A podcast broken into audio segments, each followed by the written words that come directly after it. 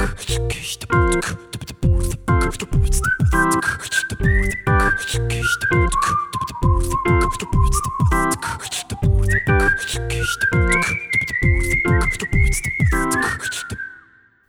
Freunde, herzlich willkommen zurück zum Airbowl Podcast und zum Recency Talk, wo wir uns euch ein Roundup über die Liga geben wollen.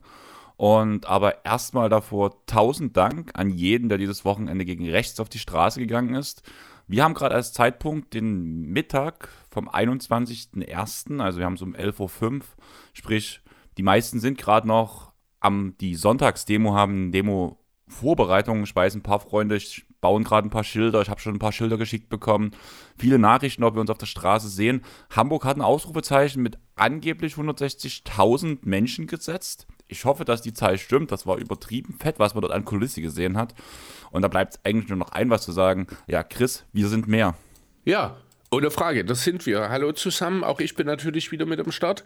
Ähm, ja, wir sind mehr. Natürlich sind wir das. Daran wird sich auch nie was ändern. Das sieht man daran, dass eben spontan mal innerhalb von ein paar Tagen mehrere 10.000 bis zu womöglich 100.000 Leute zusammenkommen, während monatelang geplante Nazi-Aufmärsche sich rühmen damit, wenn sie was, 1.000 Leute zusammenkriegen oder 4.000, was weiß ich. Also auf jeden Fall sieht man halt sehr deutlich, wer hier die Mehrheit und wer hier die Minderheit ist. Es scheint nur nicht jeder so realisieren zu wollen, wie das tatsächlich der Fall ist.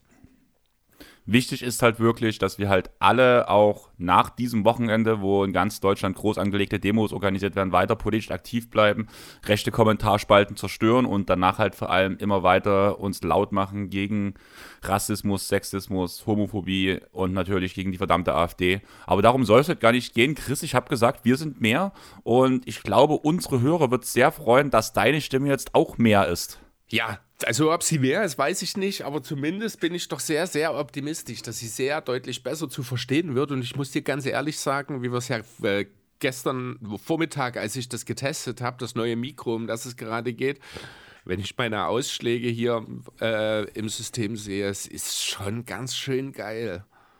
Ich war ja nur letztes Wochenende, wo du mit Leo aufgenommen hast, auf dem Junggesellenabschied vom Amme, wo auch zwei dabei waren, die gesagt haben, die haben aufgehört zu hören. Viele Grüße geht vor allem an Dodo raus, der war der Erste, der das zu mir so gesagt hat. Aufgrund deiner Mikrofonqualität, Chris. Ja, ist ja jetzt keine neue Thematik. Das wissen wir ja schon seit ein paar Monaten, dass das ein Problem ist, dass dieses Headset, das ich genutzt habe, nicht unbedingt ideal dafür ist.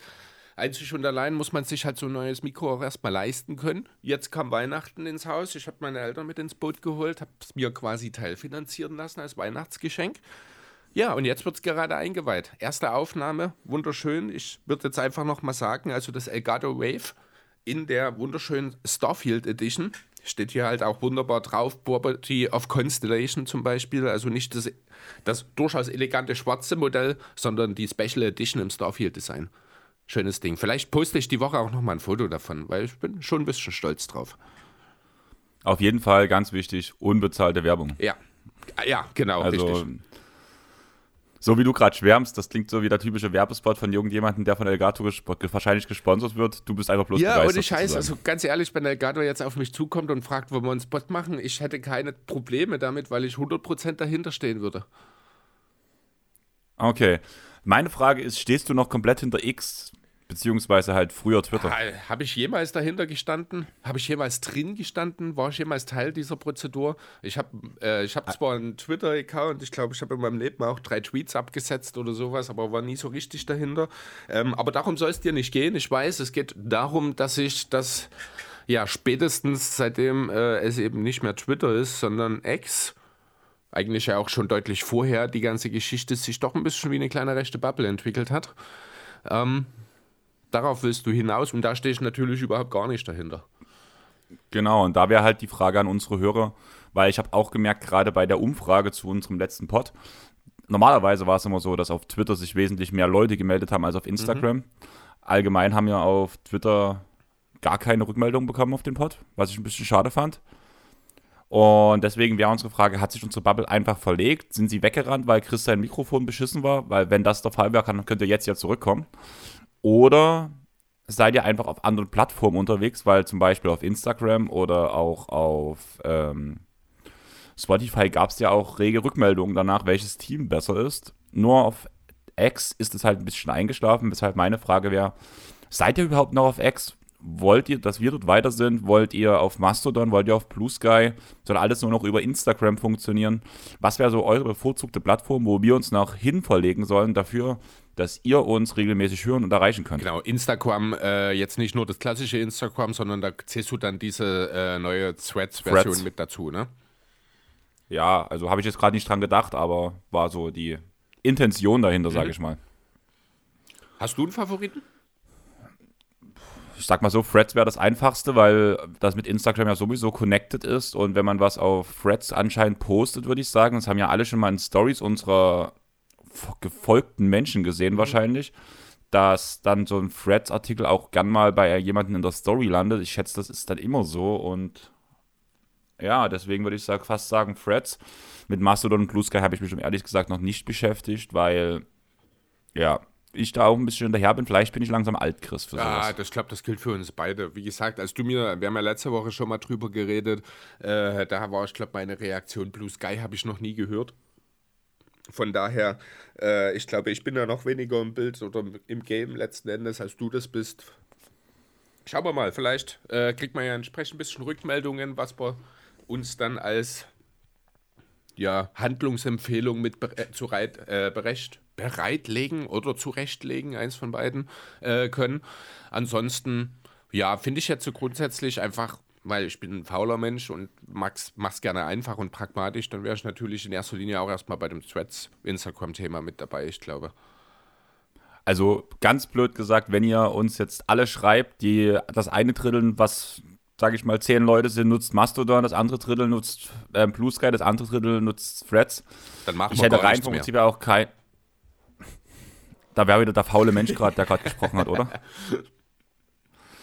Aber Was ich halt raus möchte, ist, ich, von mir aus tun wir uns halt auch bei allen Plattformen anmelden und da halt unseren Content mitposten und euch darüber informieren, was ist. Allerdings, wenn ihr halt von vornherein sagst, wir sind halt alle auf einer gewissen Plattform, warum nicht einfach die für die Zukunft unserer Basketball-Bubble nehmen, also nicht bloß für die Airball-Podcast-Bubble, sondern halt auch für die ganzen anderen Kollegen jeden Tag NBA Talking the Game, Korbjäger etc. etc. Genau. Ja, wir, wie gesagt, sind auf das Thema gekommen wegen der Rückmeldung der letzten Folge. Ähm, Spotify hat eine klare Message geschrieben, sage ich mal so, wo mein Team klar von lag. Ja, Ich weiß nicht, ob du reingeguckt hast. Äh, ich habe es mir im Wochenverlauf mal angeschaut, jetzt heute nicht nochmal. Ich mache es mir gerade mal auf. War jetzt auch nicht die große Überraschung. Ich habe diesen einen Fehler am Anfang gemacht mit Murray, was ich einfach falsch eingeschätzt habe. Ansonsten glaube ich, hätte so keine Chance gehabt. Wenn ich, wenn ich wirklich Murray mit dem ersten Pick gezogen hätte, weil ich glaube nicht, dass du Sabonis danach genommen hättest, dann hätte ich meinen One-Two-Punch gehabt. Dazu, ansonsten war ja meine Strategie eigentlich gar nicht schlecht mit dem Shooting, das ich um die beiden herum äh, hingestellt hätte. Ich glaube, hätte ich Murray gekriegt, wär, hätte ich nicht diesen Fehler gemacht, würde ich, denke ich, besser aussehen, also deutlich besser aussehen im Vergleich zu dir. So ist es am Ende tatsächlich wohl dein verdienter Sieg. ja, also wie gesagt, auf Spotify habe ich klar gewonnen. Tatsächlich hast du auf Instagram klar gewonnen. Echt? Okay.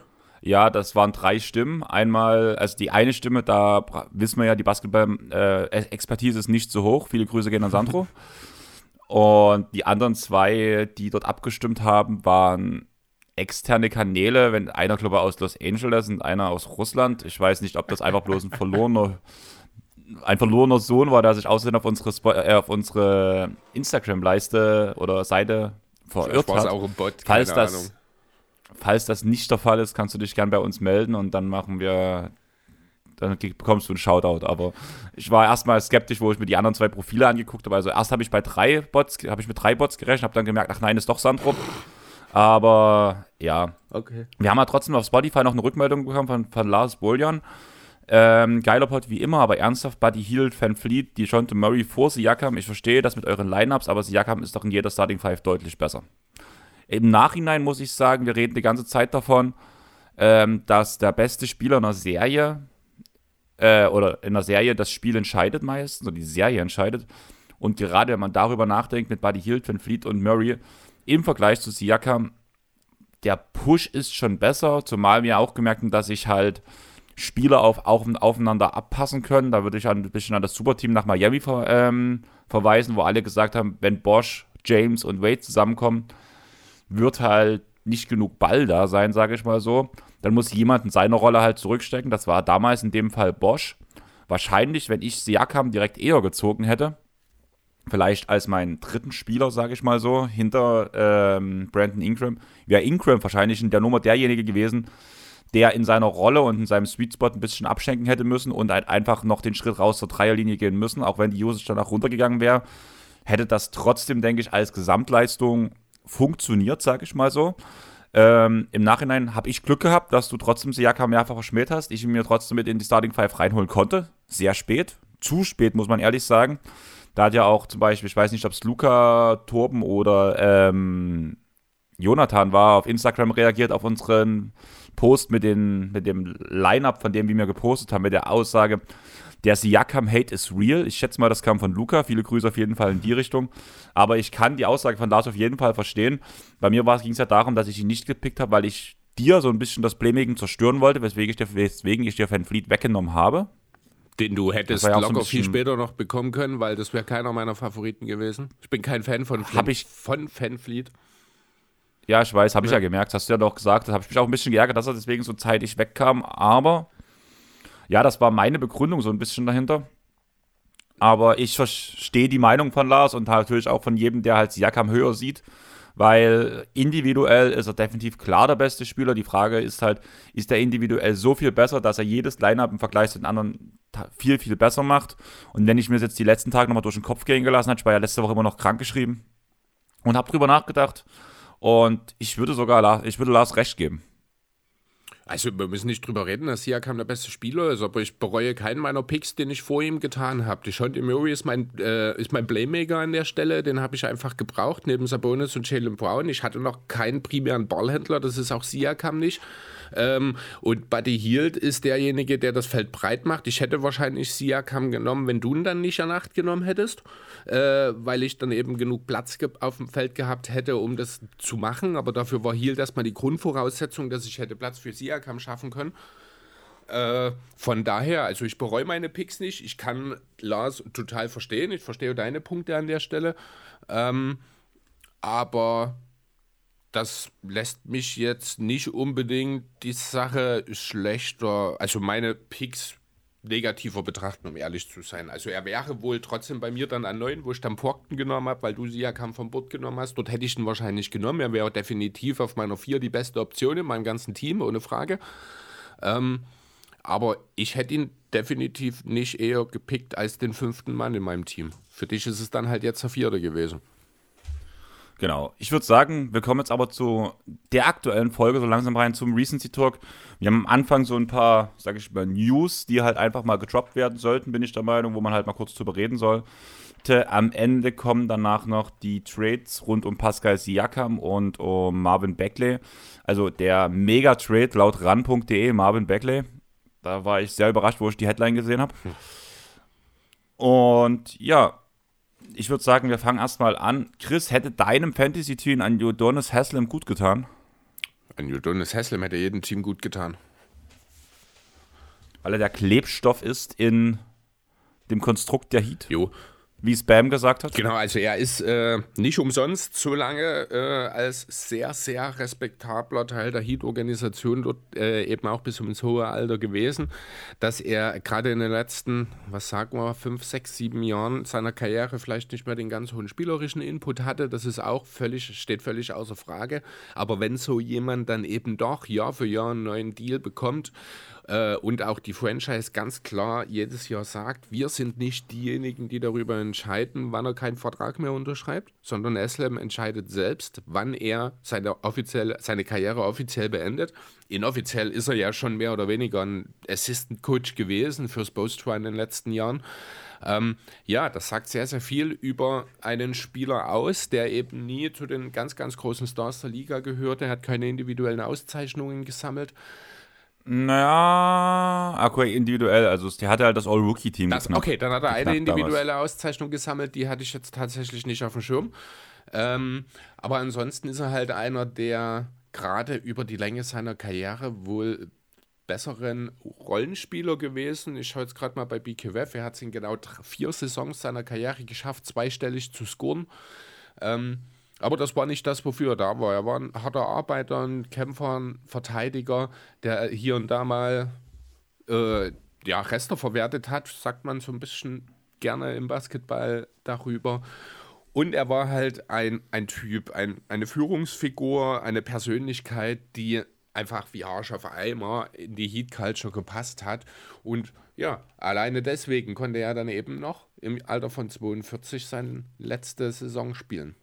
Hat er auch, das ganz kurz noch, seine komplette Karriere von Beginn an, äh, also in der NBA natürlich, für die Miami Heat verbracht. Bloß weil du von uns sagtest, wegen den Spielen, ähm, er hat 69, äh, 59 Spiele seit 2017 gemacht. Ja, genau. Also das ist auch übrigens genau der Zeitraum, in dem er bei BK Ref nicht mehr als Power Forward, sondern als Center aufgezeichnet wird. 16, 14, 10, 4, 1, 13, 7 ist die Anzahl der Spiele seit der Saison 16, 17. Genau. Ähm, sonst wird mich noch ganz kurz erwähnen, dass er halt dreifach NBA-Champion geworden ist, an der Seite von LeBron mhm. und von Wade. Ganz wichtig, äh, weil er hat auch den einen Titel mitgenommen, den LeBron nicht in Miami ja, eingesagt hat. Genau. Und ja, unsere Frage an euch wäre: Wollt ihr was über diesen besseren Rollenspieler der Heat wissen, wie er zu dem Stand kam, dass die Heat gesagt haben, Udonis Haslam, du kannst entscheiden, wann du deine Karriere beendest, du bekommst jederzeit ein Minimum-Deal. Wenn ihr Bock habt auf ein Memories-Format, guckt mal bei Spotify und bei Instagram die Woche in die ähm, Stories, sag ich mal so, und stimmt dafür ab, ob ihr eine Memories-Folge mit Jonas Haslam haben wollt oder vielleicht mit einem anderen Spieler. Jo. Genau. Ich weiß gar nicht genau, wie es jetzt für ihn weitergeht, Udonis Haslam, ob er jetzt direkt einen Coaching-Vertrag in Miami unterschrieben hat, ob er sich jetzt erstmal, äh, keine Ahnung, irgendwo auf eine einsame Insel zurückgezogen hat und etwas Urlaub genießt. Aber ich bin sicher, wir werden demnächst nochmal rund um die Heat-Organisation von ihm hören. Auf jeden Fall. Was mir gerade einfällt, ähm, wir haben dieses Thema mit Udonis Haslam eigentlich bloß aufgemacht, weil sein Trikot unter die Hallendecke gezogen wird, was wir jetzt noch gar nicht erwähnt haben. ja, haben wir ein bisschen über Haslam gesprochen und vergessen, warum. Das ist okay. Genau, Spieler wie Udonis Haslam brauchen keinen Grund, dass man über sie redet. Die haben es auch so einfach mal verdient. Aber wenn es einen Grund Fall gibt, kann man ruhig nennen. Genau, also seine, was, sein Trikot ist unter die Halle gekommen, oder wie? Ja, letzte ist jetzt, Nacht. Ja, ich, genau. Ja, die Nummer 40. Müssen wir auch nicht drüber diskutieren, oder? Es gibt weniger Nö, also verdiente Spieler für eine Franchise, als es eher für die Heat ist. Auf jeden Fall, also kann man gar nichts gegen sagen. Haslam hat so viel für diese Franchise gemacht. Er war immer für sie da, stand auch in schlechten Zeiten immer hinterm Team, hätte, hat wahrscheinlich auch ein paar Verträge von anderen Teams abgelehnt, wo er vielleicht eine größere Rolle bekommen hat, um in Miami zu bleiben. Und ja, damit, wie gesagt, es landet in Stories, stimmt ab, wollt ihr eine Memories-Folge über Udonis Haslam haben, weil mich würde die Geschichte von dem Jungen schon interessieren, muss ich sagen. Mhm. Eine Geschichte, die jetzt abgeschlossen ist, Chris, ähm, ist der Fall Josh Giddy. Hast du das mitbekommen? Ja, ähm, die Untersuchungen sind jetzt eingestellt worden. Das hat sich ja jetzt in den letzten zwei, drei Wochen, ich glaube vielleicht sogar schon ein bisschen länger, ich weiß nicht, wann wir das letzte Mal drüber geredet hatten, schon angedeutet. Es wollte keiner mit der Polizei reden. Das hatten wir damals schon mal. Dadurch gibt es halt keine neuen Erkenntnisse und da musst du so einen Fall dann irgendwann einstellen, wenn du eben nicht weiterkommst. Ja, genau. Also da gibt es halt auch keine weiteren Informationen. Die äh, Polizei hat keine weiteren festen Indizien getroffen, auch was die Umstände des Falls betrifft, weshalb der Fall eingestellt wurde. Du hast mir erzählt, du hast eine Geschichte zu einem Verletzten, was ein bisschen lustig ist, was irgendwie verkehrt klingt. Äh, ja, weil du es nicht ganz richtig verstanden hast. Äh, es ging um einen, der zu dem Zeitpunkt nicht mehr verletzt war. Genau, die Andre Ayton, der sollte nämlich nach, ich glaube, elf Spiele Absenz wegen einer Kniegeschichte, wenn mich nicht alles täuscht, letzten Mittwoch gegen den Netz beim Heimspiel sein Comeback geben. Problem bei der ganzen Geschichte war, er ist nicht in die Halle gekommen. Also buchstäblich, er hat es nicht geschafft. Ähm, du hast ja mitgekriegt, wie das Wetter jetzt bei uns diese Woche war. Es war sehr kalt, es hat geschneit, auch jetzt liegt noch Schnee bei uns in Dresden. Ähm, ja, und wenn du das um ein Vielfaches multiplizierst, dann bist du in Portland, in Oregon. Wer sich so ein kleines bisschen auch geografisch auskennt, der weiß, dass die Gegend der äh, Nordwesten Nordwesten, ja, der Nordwesten halt die Ecke Washington mit Hauptstadt, äh, mit äh, Washington, Oregon, mit den großen Städten eben Seattle und äh, Portland, dass es dort gerne mal einen sehr, sehr starken Winter geben kann, dass es dort auch gerne mal wirklich richtig, richtig kalt von der See äh, reinzieht im Winter, also vom Pazifik. Und ja, jetzt kommen wir also wieder zurück zu DeAndre Ayton, der hatte also vor, zum Spiel zu kommen. Und er ist einfach nicht zu Hause rausgekommen. Er hatte, also seine komplette Nachbarschaft ist so vereist gewesen, er ist nicht rausgekommen. Er hat stundenlang probiert, er war auch mit den Blazers in Kontakt. Die haben dann wohl auch zwei oder drei Staff-Mitarbeiter mit zu ihm geschickt, die ihm helfen sollten, dort rauszukommen, die Straßen frei zu machen. Es ist einfach nicht gelungen. Die Ayton hatte am Ende, ich glaube, ein DNP drinstehen. Ich weiß nicht, ob sie einen Grund dazu geschrieben haben. Ich fand es ein bisschen lustig, wenn man das einfach äh, DNP-Wetter genannt hätte oder sowas. Cold. Cold, ja. Weil das nachher doch die perfekte Umschreibung von Dominate in seinem Spiel wäre. ja, genau. Also es war wirklich, er hat es ja nicht geschafft. Ich glaube, vor dem Spiel äh, hat er noch Josie Billups äh, auf der PK gesessen, wurde danach gefragt und dann musste da wo auch schon so, so halb grinsend sagen, ja, ja, er kommt halt nicht her. Wir haben jetzt äh, geschaut und äh, das Wetter, die Situation bei ihm, er schafft es einfach nicht raus. Wahnsinn. Ist echt verrückt. Ja. Also der hat es ja wirklich über Stunden probiert äh, und es hat einfach nicht ist einfach nicht gelungen. Wirklich Wahnsinn, was da teilweise auch äh, wettertechnisch in den USA los ist. Auf jeden Fall. Was gerade in Los Angeles los ist, ist, dass man seinen Starting Center verloren hat, Chris. Hast du das mitbekommen? Ja, Subats hat sich verletzt. Ist, äh, ich glaube aber, also ist natürlich ein Problem für die Clippers, ja, so eine Frage der beste Big Man, aber dadurch, dass man Thais geholt hat im Laufe der Saison ja schon, ist man zumindest äh, immer noch mit ihm und Blamley solide aufgestellt. Ähm, wie lange soll Subats ausfallen? Einen Monat etwa, ich glaube, also, ne?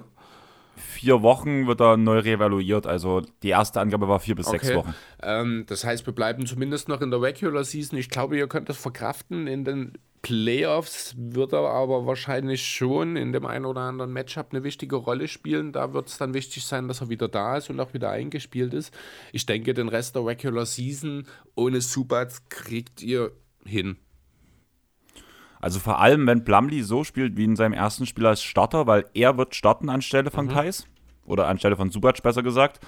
Hat direkt in seinem ersten Spiel als Starter auch drei Blocks bei 14 Punkten aufgelegt. Ich habe hier gerade die Statistiken nochmal offen für das Spiel.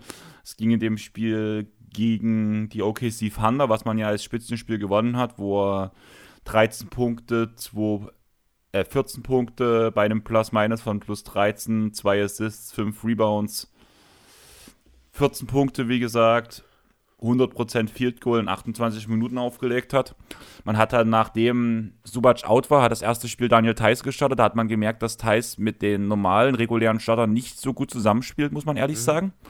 Und dass er in Kombination mit Westbrook und Harden halt und Shootern vor allem wesentlich besser funktioniert, weshalb man gesagt hat, Theiss soll 1 zu 1 in der Rolle bleiben, in der er sehr gut funktioniert hat. Und Blumley übernimmt die Starterrolle von Subac und hat halt direkt im ersten Spiel halt hat geliefert. Ja, macht ja Sinn. Also ist ja auch durchaus äh, wirklich eine sinnvolle Sache, dann Thais dort in dieser Rolle zu lassen. Ich sehe jetzt nicht, dass Blumley das dauerhaft wiederholen kann. Ich sehe ihn auch im Laufe der nächsten Zeit nicht unbedingt mehr Minuten als Thais spielen, um ehrlich zu sein. Ähm, das werden wir dann aber noch sehen, das wird sich einpegeln.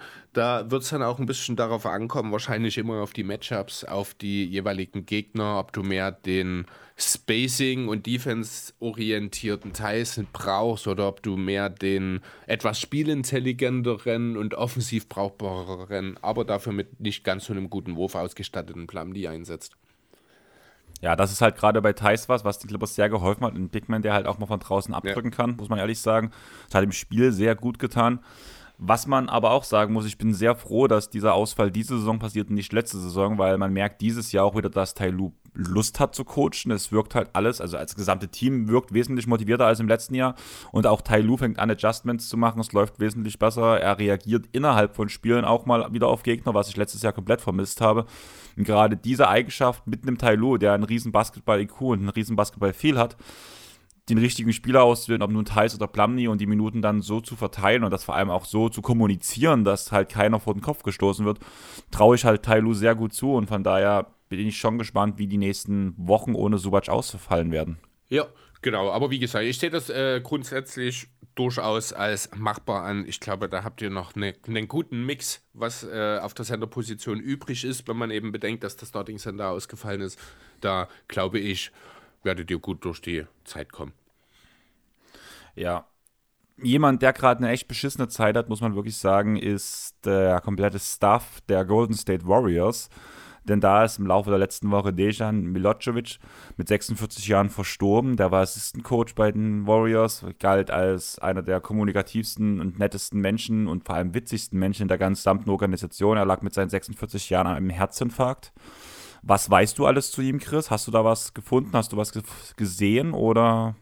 Äh, nicht wirklich. Also ich habe das natürlich mitgekriegt. Ich fand es auch sehr bestürzend. Wurden ja in der Folge, ich glaube, auch zwei oder drei Spiele zwei. der Warriors abgesagt. Also eins an dem Tag, wo er ins Krankenhaus eingeliefert wurde und dann eins nach der Meldung eben. Äh, ansonsten habe ich mich damit jetzt nicht weiter auseinandergesetzt, um ehrlich zu sein. Ja, bloß ganz kurzer Abriss. Der ist seit 2021 bei den Warriors, sprich, er holte den Titel mit hat vorher Mega Basket Belgrad ähm, trainiert und hat mit dem Team den serbischen Pokal gewonnen. Dann war er, bevor er direkt zu den Warriors gegangen ist, war er bei Buto Knost Podgorcia in Montenegro und hat dort Double gewonnen. Ähm, als Spieler wurde er mit Serbien 2001 Europameister und ist dreifacher MVP der Adriatischen Basketballliga geworden. Ja, das als kurzer Abriss. Also halt schon jemand, der für den Basketballsport gelebt hat, wenn man das halt alles so sieht der auch für europäische Verhältnisse okay viel abgeräumt hat, würde ich sagen. Ja, durchaus.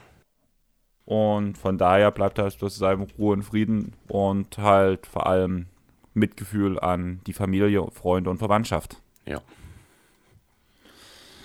Aber Chris, jetzt kommen wir ja eigentlich schon zu den Trades und ran.de hat den Mega-Trade verkündet, also ich zitiere Mega-Trade ähm, um Marvin Beckley. Ja klar, ist ein ehemaliger Second Pick, das ist immer eine absolute Schlagzeile wert. Wir wissen bei RAN, da wird auch nicht lange geschnackt, da kommt sowas schnell mal raus. Immerhin war es kein Spox-Beitrag, da wäre die Schlagzeile wahrscheinlich noch krasser ausgefallen. Ähm, ja, also sind wir mal ehrlich, für die Pistons ist es ein großes Ding. Denn gefühlt ist es für die Pistons das erste Mal in, ich weiß nicht wie lange, in dem man mal was halbwegs richtig gemacht hat es ist gut, das Cluster halt aufzulösen, muss man wirklich sagen, so langsam. Allerdings frage ich mich, ob du dir dann solche Spieler wie Danilo Gallinari ins Team reinholen möchtest, weil, sind wir mal ehrlich, auch wenn sie mittlerweile vielleicht noch an Sieg mehr geholt haben, sie bleiben das schlechteste Team der Liga stand jetzt. Und aus diesen, den Karten kriegen sie dieses Jahr nicht mehr aus dem Dreck ja, gezogen. Was glaubst du denn, wo die Pistons noch hinwollen in dieser Saison? Ich weiß auch nicht, warum ein Gallinari oder ein Muscala, die zweifellos den Pistons sofort weiterhelfen können, weil du sie einfach an die Dreierlinie stellen kannst und was anderes sollen die gar nicht machen, äh, außer Platz für Cunningham und Ivy schaffen. Ähm, von daher im Vergleich zu Beckley sind sie damit schon mal ungefähr das 20-fache wert. Beckley hat jetzt noch mal eine Chance, sich im Zirkus von Washington ein bisschen zu zeigen und vielleicht zu zeigen, dass er doch irgendwo sowas wie eine halbwegs an, ja, nicht ganz katastrophale Zukunft in der NBA hat, über seine drei Jahre und 37,5 Millionen Vertrag hinaus. Ja, Wahnsinn. Ähm, äh, finde ich, dass das jetzt grundsätzlich erstmal gerade aus Sicht von Detroit ein guter Deal war, weil man eben erst einmal so ein bisschen diesen Cluster auf großen Positionen aufgelöst hat. Man hat sich Shooting ins Team geholt. Man darf jetzt natürlich nicht aus Pistensicht den Fehler machen und sich die komplette Beckley-Historie anschauen, denn dann wird man sehen, dass man erstmal zwei Second-Rounder für ihn investiert hat, plus Josh Jackson und Trey Lyles, um ihn aus Sacramento zu holen, nur um ihn dann eben diesen sehr, sehr fragwürdigen Deal im Sommer zu geben und ihn jetzt zusammen mit zwei Second-Round-Players und äh, Picks und Isaiah Livers zusammen nach Washington schicken zu können für Gallinari und Muscala. Ha. Was mein Problem halt ist, vor dem Deal gab es halt immer die Aussagen aus Detroit, wir wollen noch angreifen, wir wollen nicht dort unten stehen, wir sind nicht so schlecht, wir wollen jetzt äh, uns verstärken mit Veterans, um doch noch die Play-ins anzugreifen. Und das wäre, das wäre fatal, wenn das ernst gemeint war.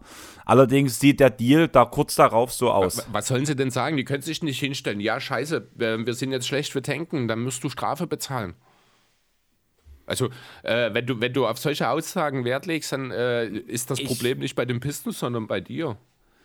Nein, Chris, ich habe ein Problem, dass diese Aussagen kommen und man sich darauf Veterans ins Team holt, die das, die das Team einfach so technisch wirklich verstärken und vor allem, dass das alte Veterans sind, die du nicht mehr testen willst und nicht mehr testen musst, weil du weißt, was sie noch können und was sie können und was sie nicht können. Mir geht es halt darum, dann lieber versuchen, noch ein paar junge Talente zu probieren und nicht halt sich zwei Veterans ins Team holen, die definitiv sagen, die Anspruch stellen wollen, wie hat Gallo mehrfach gemacht bei Washington, er will spielen, er will gewinnen. Und das ist auch so ein Spieler kannst du dir, brauchst du dir gerade nicht holen bin ich ins Team. Total geht's halt anderer. Meinung, muss ich ganz ehrlich sagen. Wenn den Pistons etwas gefehlt hat, dann ist es, äh, sind es Veterans. Dass dann Bogdanovic äh, jetzt nicht unbedingt als Vorzeige, also ich will ihn jetzt nicht irgendwie kleinreden in der Form, aber er scheint ja als, als Veteran im Team jetzt nicht den Effekt auf die jungen Spieler gehabt zu haben. Jetzt holst du dir zwei Musterprofis wie Muscala und Gallinari rein, die zum einen spielerisch dem Team äh, weiterhelfen, nicht indem sie auf einmal deutlich mehr Siege holen, aber indem du die jungen Spieler, die du jetzt hast, mehr Platz schaffst.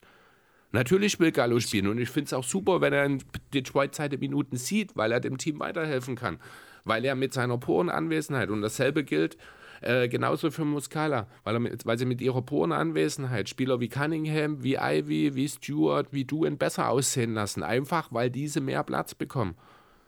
Da geht es gar nicht darum, dass die jetzt äh, anstatt 8% jetzt auf einmal 28% ihrer Siege gewinnen. Was die Pistons ganz sicher noch erreichen wollen, ist eine zweistellige Sieganzahl, einfach dafür, dass man äh, mit dem Ziel, dass man nicht die schlechteste Bilanz aller Zeiten hinlegt.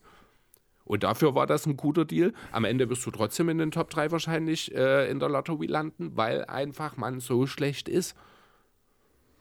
Ja, aber das ist der Punkt, mit, wo ich mit den Verstärkungen, wie man sie jetzt gemacht hat, sehe ich halt einen Großteil, was ja auch gut für die Spieler ist, einen Großteil der Spieler besser funktionieren. Da sind wir uns ja einig, Chris. Ich habe halt wirklich Angst, weil auch wenn wir die ganze Zeit über Detroit als das schlechteste Team der Liga reden, wenn wir ganz ehrlich reden, äh, Kurs sehen und wir uns die Spiele angucken, bei den San Antonio Spurs und bei den ähm, Washington Wizards oder auch bei den Charlotte Hornets sieht es nicht so viel besser aus, muss man ehrlich sagen. Außer, dass man vielleicht den einen oder anderen Highlight-Spieler mehr hat, der das ein bisschen mehr zum Glänzen bringt. Aber wenn man danach auf die individuellen Statistiken und ähm, auf die Teambilanzen gucken, sind wir da nicht so weit von den Detroit Pistons entfernt. Und ein paar Teams, wir kommen ja später noch zu einem, wollen jetzt ja wirklich auch langsam abstinken. Weiß ich jetzt nicht, welches Team du meinst. Kommen wir dann nochmal, also noch dazu. Zumindest sehe ich es nicht so krass, dass wir da äh, in diese Region sehen. Ähm, du, also ich sehe trotzdem, also ich verstehe wirklich nicht, wie, was du, warum du aus Sicht der Pistons, ja klar, du hast nochmal zwei Second Rounder drauf bezahlt, das ist nicht gut. Also wir müssen nicht drüber reden, dass du am Ende das komplette Backlay-Geschichte den Pistons einfach nur Geld und Assets gekostet hat. Das steht völlig außer Frage. Aber wenn man das jetzt mal einfach in der Blase sieht, ähm, Tut es vielleicht ein bisschen weh, dass du Livers abgegeben hast, weil das war ein junger Spieler, der hat zumindest letztes Jahr, ich glaube in seinem Rookie-Jahr, äh, durchaus Ansätze gezeigt, hat aber jetzt in dieser Saison in Detroit relativ wenig wiederum von sich reden machen können. Deswegen ist das jemand, den du so als kleines Asset den Wizards noch mitgibst, damit du eben Gallo, äh, nicht Gallo, sondern Beckley abgeben kannst. Ansonsten bin ich total dabei, was die Pistons hier gemacht haben. Ich stehe da total dahinter. Ich finde, das ist die einzig richtige Entscheidung, weil du eben zum einen diesen Beckley-Vertrag los wirst, sonst sich die, Pistons, äh, die Wizards doch jetzt mit diesem Schwachsinnsvertrag, den er hätte niemals bekommen dürfen im Sommer, äh, rumärgern. Du hast es geschafft, deine jungen Spieler, Veterans an die Seite zu stellen, die dir spielerisch sogar noch sofern weiterhelfen, dass sie deinen jungen Spielern Platz geben, ohne dass du jetzt auf einmal ein Team bist, das einen riesen Sprung macht. Ich meine, wir sind immer noch, ne? Die Wizards als zweitschlechtestes Team haben fast doppelt so viele Siege wie die Pistons. Sieben gegen vier. Ähm, Die Wizards als zwei, sind nicht, haben die Spurs nicht nochmal weniger haben Siege acht. als. Ah gut, dann haben sie jetzt nochmal einen Also die, irgendwo, die Pistons sind mit Abstand, mit weitem Abstand das schlechteste Team der Liga. Die sind auch jetzt noch das schlechteste Team der Liga.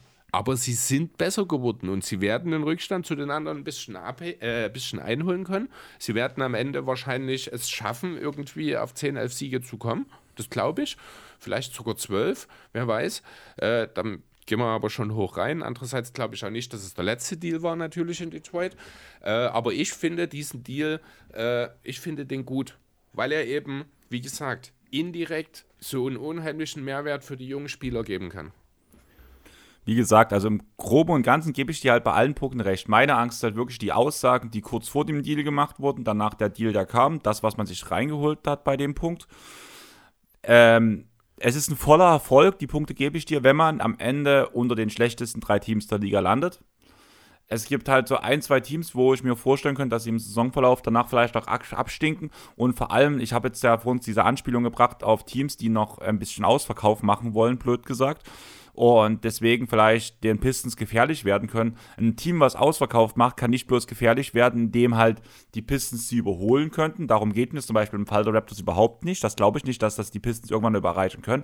Allerdings sind dann zum Beispiel, wenn die Raptors nicht mehr gewinnen wollen, in Anführungsstrichen, wenn sie gegen die Pistons spielen, die Pistons mit vollem Einsatz spielen und unbedingt gewinnen wollen, ist es halt ein leichterer Sieg für das Team. Darum geht es mir. Ja, und das ist auch okay für die Pistons am Ende, ähm, dass da zwischen. Solange man am Ende unter den Bottom 3 landet. Das ist immer die Voraussetzung. Wenn das alles funktioniert, alles easy, macht das. Vor allem, wenn ihr schon vielleicht auch schon die ersten Kombinationen geführt habt, dass die, dass danach halt Muscala und Gallo halt nochmal ein Jahr bleiben für kleines Geld. Alles top. So aber ich habe halt ein bisschen Angst. nicht gegeben haben. Die haben, ich glaube, beide auslaufende Verträge, wenn mich nicht alles täuscht. Ich glaube, yep. das ist auch Teil des Themas gewesen, denn äh, ich kann mir durchaus vorstellen, dass die Pistons so ein bisschen sich gerade überlegen, vielleicht können wir ja sowas wie die Rockets machen. Ich glaube, mit diesem Deal, das ist halt auch nicht ganz irrelevant. Die Pistons haben unheimlich viel Cap Space im Sommer frei. Warum nicht äh, jetzt das Thema Veterans einmal, ich sag mal, antesten? Indem du dir Minimum Veterans holst, die äh, spielerisch erstmal einen geringen Mehrwert haben, aber halt auch vom Kopf her so ein Stück weit vorangehen können auch während du im Sommer dann eben genau das probierst, was die Rockets mit Purks und Van Fleet gemacht haben. Mhm. Ne? Du machst dann, du bist dann immer noch kein, Idee, ja. du bist dann immer noch kein gutes Team. Du wirst wahrscheinlich, wenn alles gut läuft und die Veterans, die du dir reinholst, gut klicken, irgendwo um die Play-ins mitspielen. Kannst dabei, oh, Entschuldigung, kannst dabei weiterhin deine äh, jungen Spieler noch ein Stück weit entwickeln und bis die Verträge dieser dann im Sommer geholten Spieler ausgelaufen sind, bis dahin kannst du dich zu einem Team entwickeln, das dann entsprechend mit den richtigen Moves dann auch wirklich nach oben angreifen kann. Also es wäre jetzt eine Theorie, kann ich mir gut vorstellen, das war so ein Gedanke eben, weil du halt viel, viel Geld frei machst jetzt ja auch dadurch äh, mit diesem Trade für den Sommer, dass man vielleicht, ich habe den Free Agent Markt nicht auf dem Schirm, also ich glaube jetzt ohnehin nicht so super prickelnd, ähm, dass man vielleicht auch versucht in dieser Richtung äh, dann was zu tun, dass man versucht da von außen halt über die Free Agency dann nochmal einen Schritt zu machen. Bis dahin geht es in Detroit, das ist auch klar, geht es einfach nur darum, jetzt zu schauen, wer von den Spielern, die wir hier haben im Kader, kann lang- bis mittelfristig Teil unserer Zukunft sein. Ich glaube, außer Cunningham und Duen ist da momentan, steht da aller, ist jeder so ein bisschen auf dem Prüfstein war ja die Aussage, die sie gebracht haben, dass die beiden Spieler untouchable ja. sind und alle anderen stehen zur Verfügung. Ja, Wobei halt auch die Ivy-Sache sehr, sehr seltsam ist, wenn dort erst das Team intervenieren muss gegen den Coach, damit äh, Ivy wieder mehr als primärer Ballhändler, wenn er auf dem Feld steht, eingesetzt wird, obwohl jeder weiß, dass das die Rolle ist, die er eigentlich braucht und nicht so viel off Ball agieren sollte. Äh, da muss man schon auch den Coach ein bisschen nochmal mit hier in der Sache mit ins Boot holen, beziehungsweise sich die Frage stellen, ob nicht vielleicht grundlegend irgendwo in der Teamchemie auch was nicht stimmt. Aber ja, genau dafür ist jetzt diese Saison für die Pistons da. Also ganz ehrlich, ich tue langsam wirklich an Monty Williams zweifeln. Ja. Muss ich ganz ehrlich sagen. Diese Entscheidung mit Ivy, die du gerade schon angesprochen hast, danach hat er ja schon mehrfach in Interviews gesagt, dass Analytics eigentlich nur moderner Krimskrams so geführt sind und dass halt der Drei-Punkte-Wurf nicht unbedingt besser ist als der Zwei-Punkte-Wurf, etc., etc. Und das lässt mich so langsam schon an der ja, Basketballphilosophie ich glaube, in Detroit von Williams ist das tatsächlich so.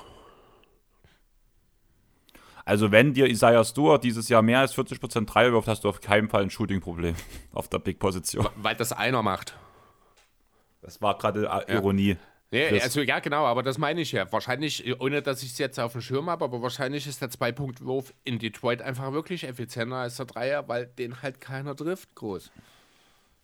Ja, aber das, die Sache muss auch schon in Phoenix so gewesen sein, weil halt eher so ein älteres Mindset hat, sage ich mal so. Ja, ja, das, dann, dann werden also auch im Nachhinein, also auch sehr bald sehr darüber ärgern, ihm diesen Wahnsinnsvertrag gegeben zu haben. Ja, die letzten Jahre in Phoenix zum Beispiel hat Jonathan sich auch immer mal wieder aufgeregt über verschiedene Entscheidungen und Adjustments etc. Ja. Und da war halt sowas auch schon mit mhm. dabei. Und wir wussten ja auch schon, dass auch Phoenix war ja eher ein Midrange-Team als ein Dreier-Team. Jo. Aber ja, wir kommen zum nächsten Punkt, Chris, würde ich sagen, oder hast du noch was? Ja, wir müssten die Sache noch mal ein bisschen aus Sicht der Wizards betrachten, oder? Wir sind jetzt sehr Detroit-lastig gewesen. Es gibt jetzt zu den Wizards nicht allzu viel zu sagen. Wie gesagt, Beckley, genau. Beckley wird sich im Zirkus noch ein bisschen austoben können. Das hat jetzt die ersten paar Spiele auch erstmal ganz ordentlich geklappt. Ähm, ansonsten bin ich mir ziemlich sicher, dass das in Washington noch lange nicht der letzte Deal war. Ich habe da noch Namen. Dylan White ist ja jetzt nicht mehr verletzt zumindest. Ich habe jetzt aber nicht auf dem Schirm, wie er jetzt erstmal wieder reingekommen ist. Bisher in dieser Saison war wahrscheinlich noch nicht ganz so prickelnd. Aber ihm könnte ich mir vorstellen, dass er vielleicht auch nochmal ein gewisses Interesse hat äh, bieten, äh, ja, generieren kann. Kusma sowieso. Gerade jetzt, wo auch äh, Siakam weg ist, glaube ich, wird Kusma bei dem einen oder anderen Team noch mal ein bisschen höher im, im Standing stehen. Auch ein Landry Shamet und womöglich auch ein Tyus Jones kann ich mir vorstellen, dass sie noch mal bei passenden Angeboten das Team wechseln. Die Wizards sind dann eher noch dieses Team, was im Pistons in Sachen richtig, richtig abkacken gefährlich werden kann wenn die wirklich äh, ihren Ausverkauf starten sollten, also Ausverkauf in Anführungszeichen.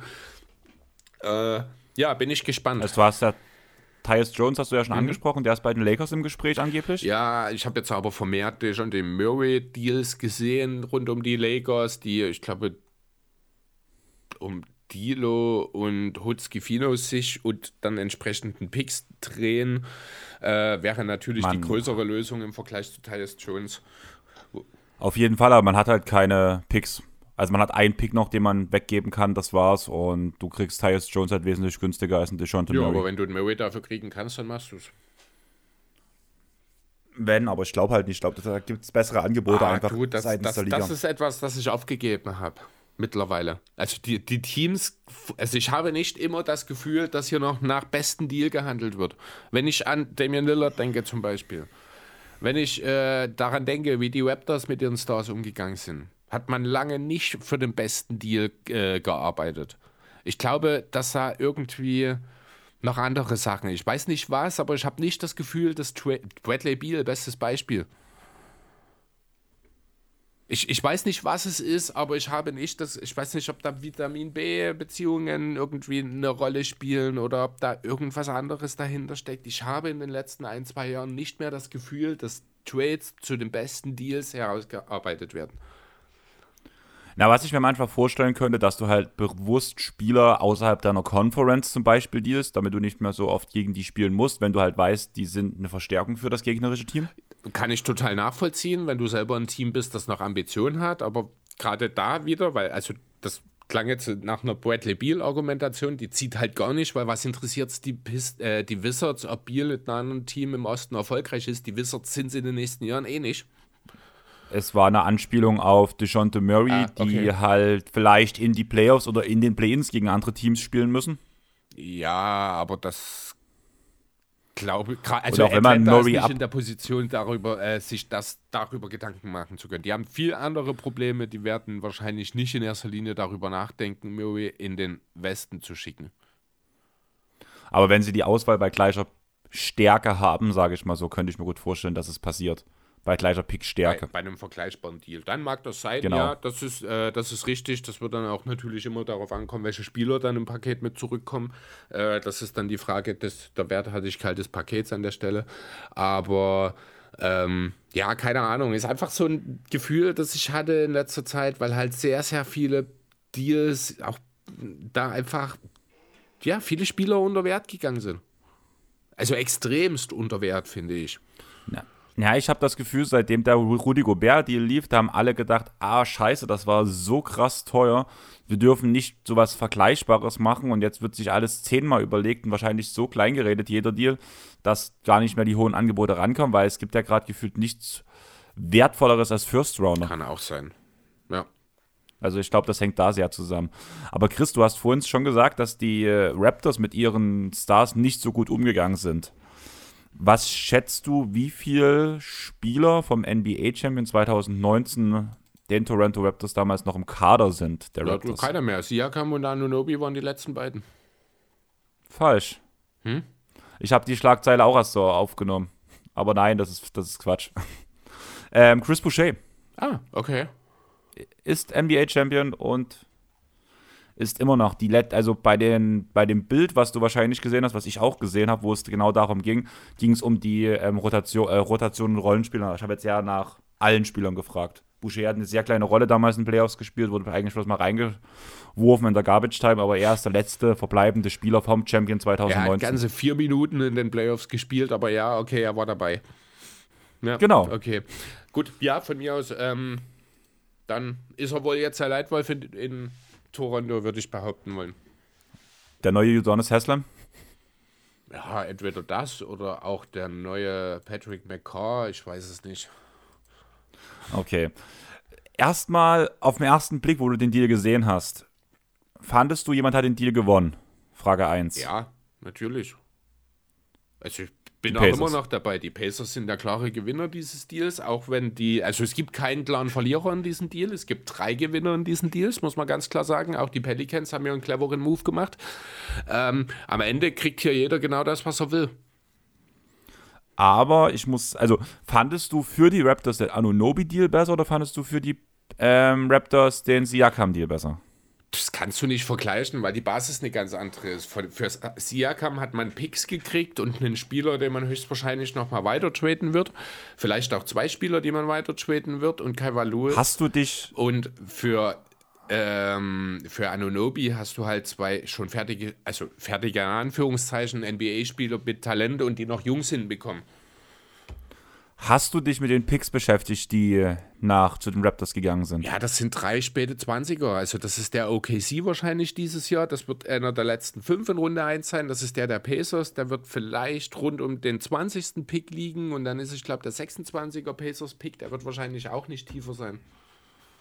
Genau. Das finde ich halt schon ein bisschen so, äh. Weil ich habe gedacht, für Siakam kriegst du mehr. Es sind drei First Rounder, was hast du erwartet? Also man hätte vielleicht noch ja, irgendwie einen Pick-Swap oder irgendwas, aber wie gesagt, du kriegst Bruce Brown, aus Bruce Brown kannst du mindestens noch mal einen First Rounder machen und an Bruce Brown werden viele Teams interessiert sein.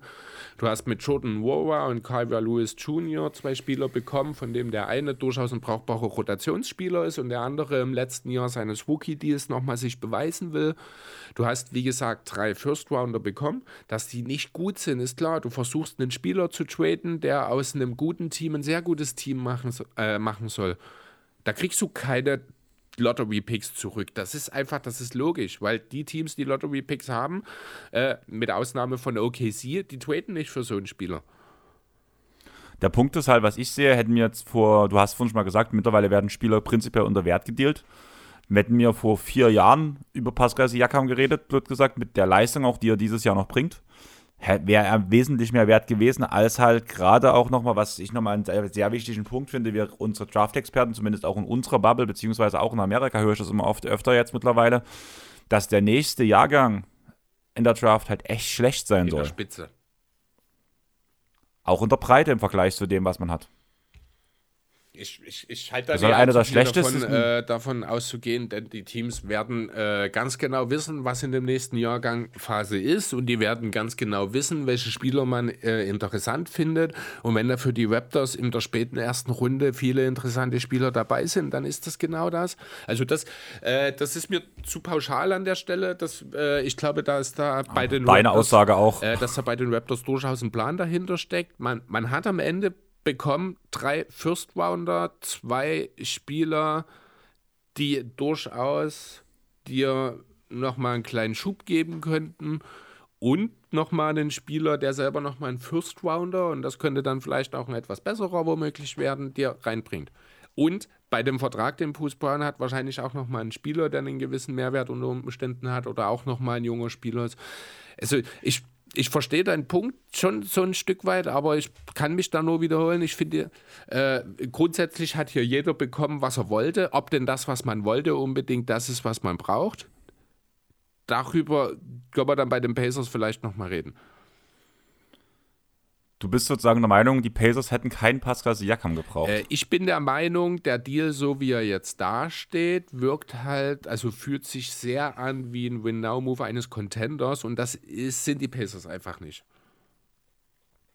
Zumal Siakam halt auch einfach zu alt für das Team ist, finde ich. Ah, da, zu alt für das Team, ja. Also er passt also nicht, zu alt passt für, Halli nicht ganz zu alt für Halliburton. Von Halliburton. Er ist sechs Jahre älter, ich glaube 29 und 23, wenn mich nicht alles täuscht. Andererseits steht da auch noch Miles Turner als Kern dieses Teams da. Der ist, ich glaube, 27, wenn mich nicht alles täuscht.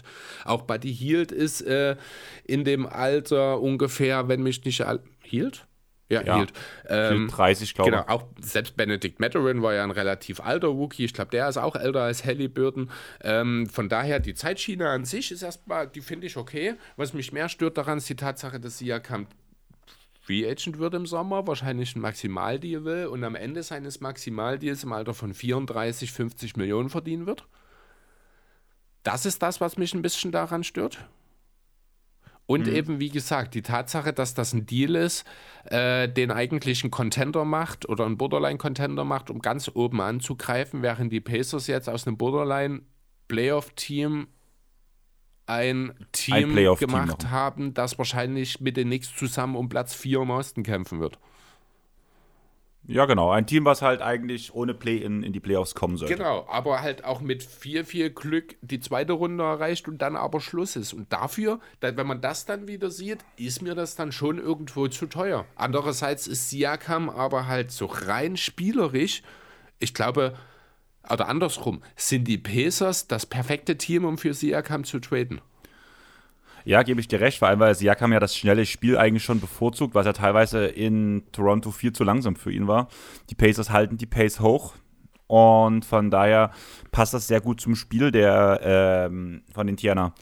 Was ich noch wichtig finde, gerade mit den Picks, die man abgegeben hat, Indiana hat noch ganz, ganz viel Munition, um weitere Deals einzufädeln und das Team weiterhin noch stärker zu machen. Und da wäre meine Frage an dich, denkst du, dass die Pacers noch mehr auf dem Zettel haben, wo sie noch ran wollen, wen sie sich noch holen wollen, dass sie sich diese Saison noch weiter verstärken wollen?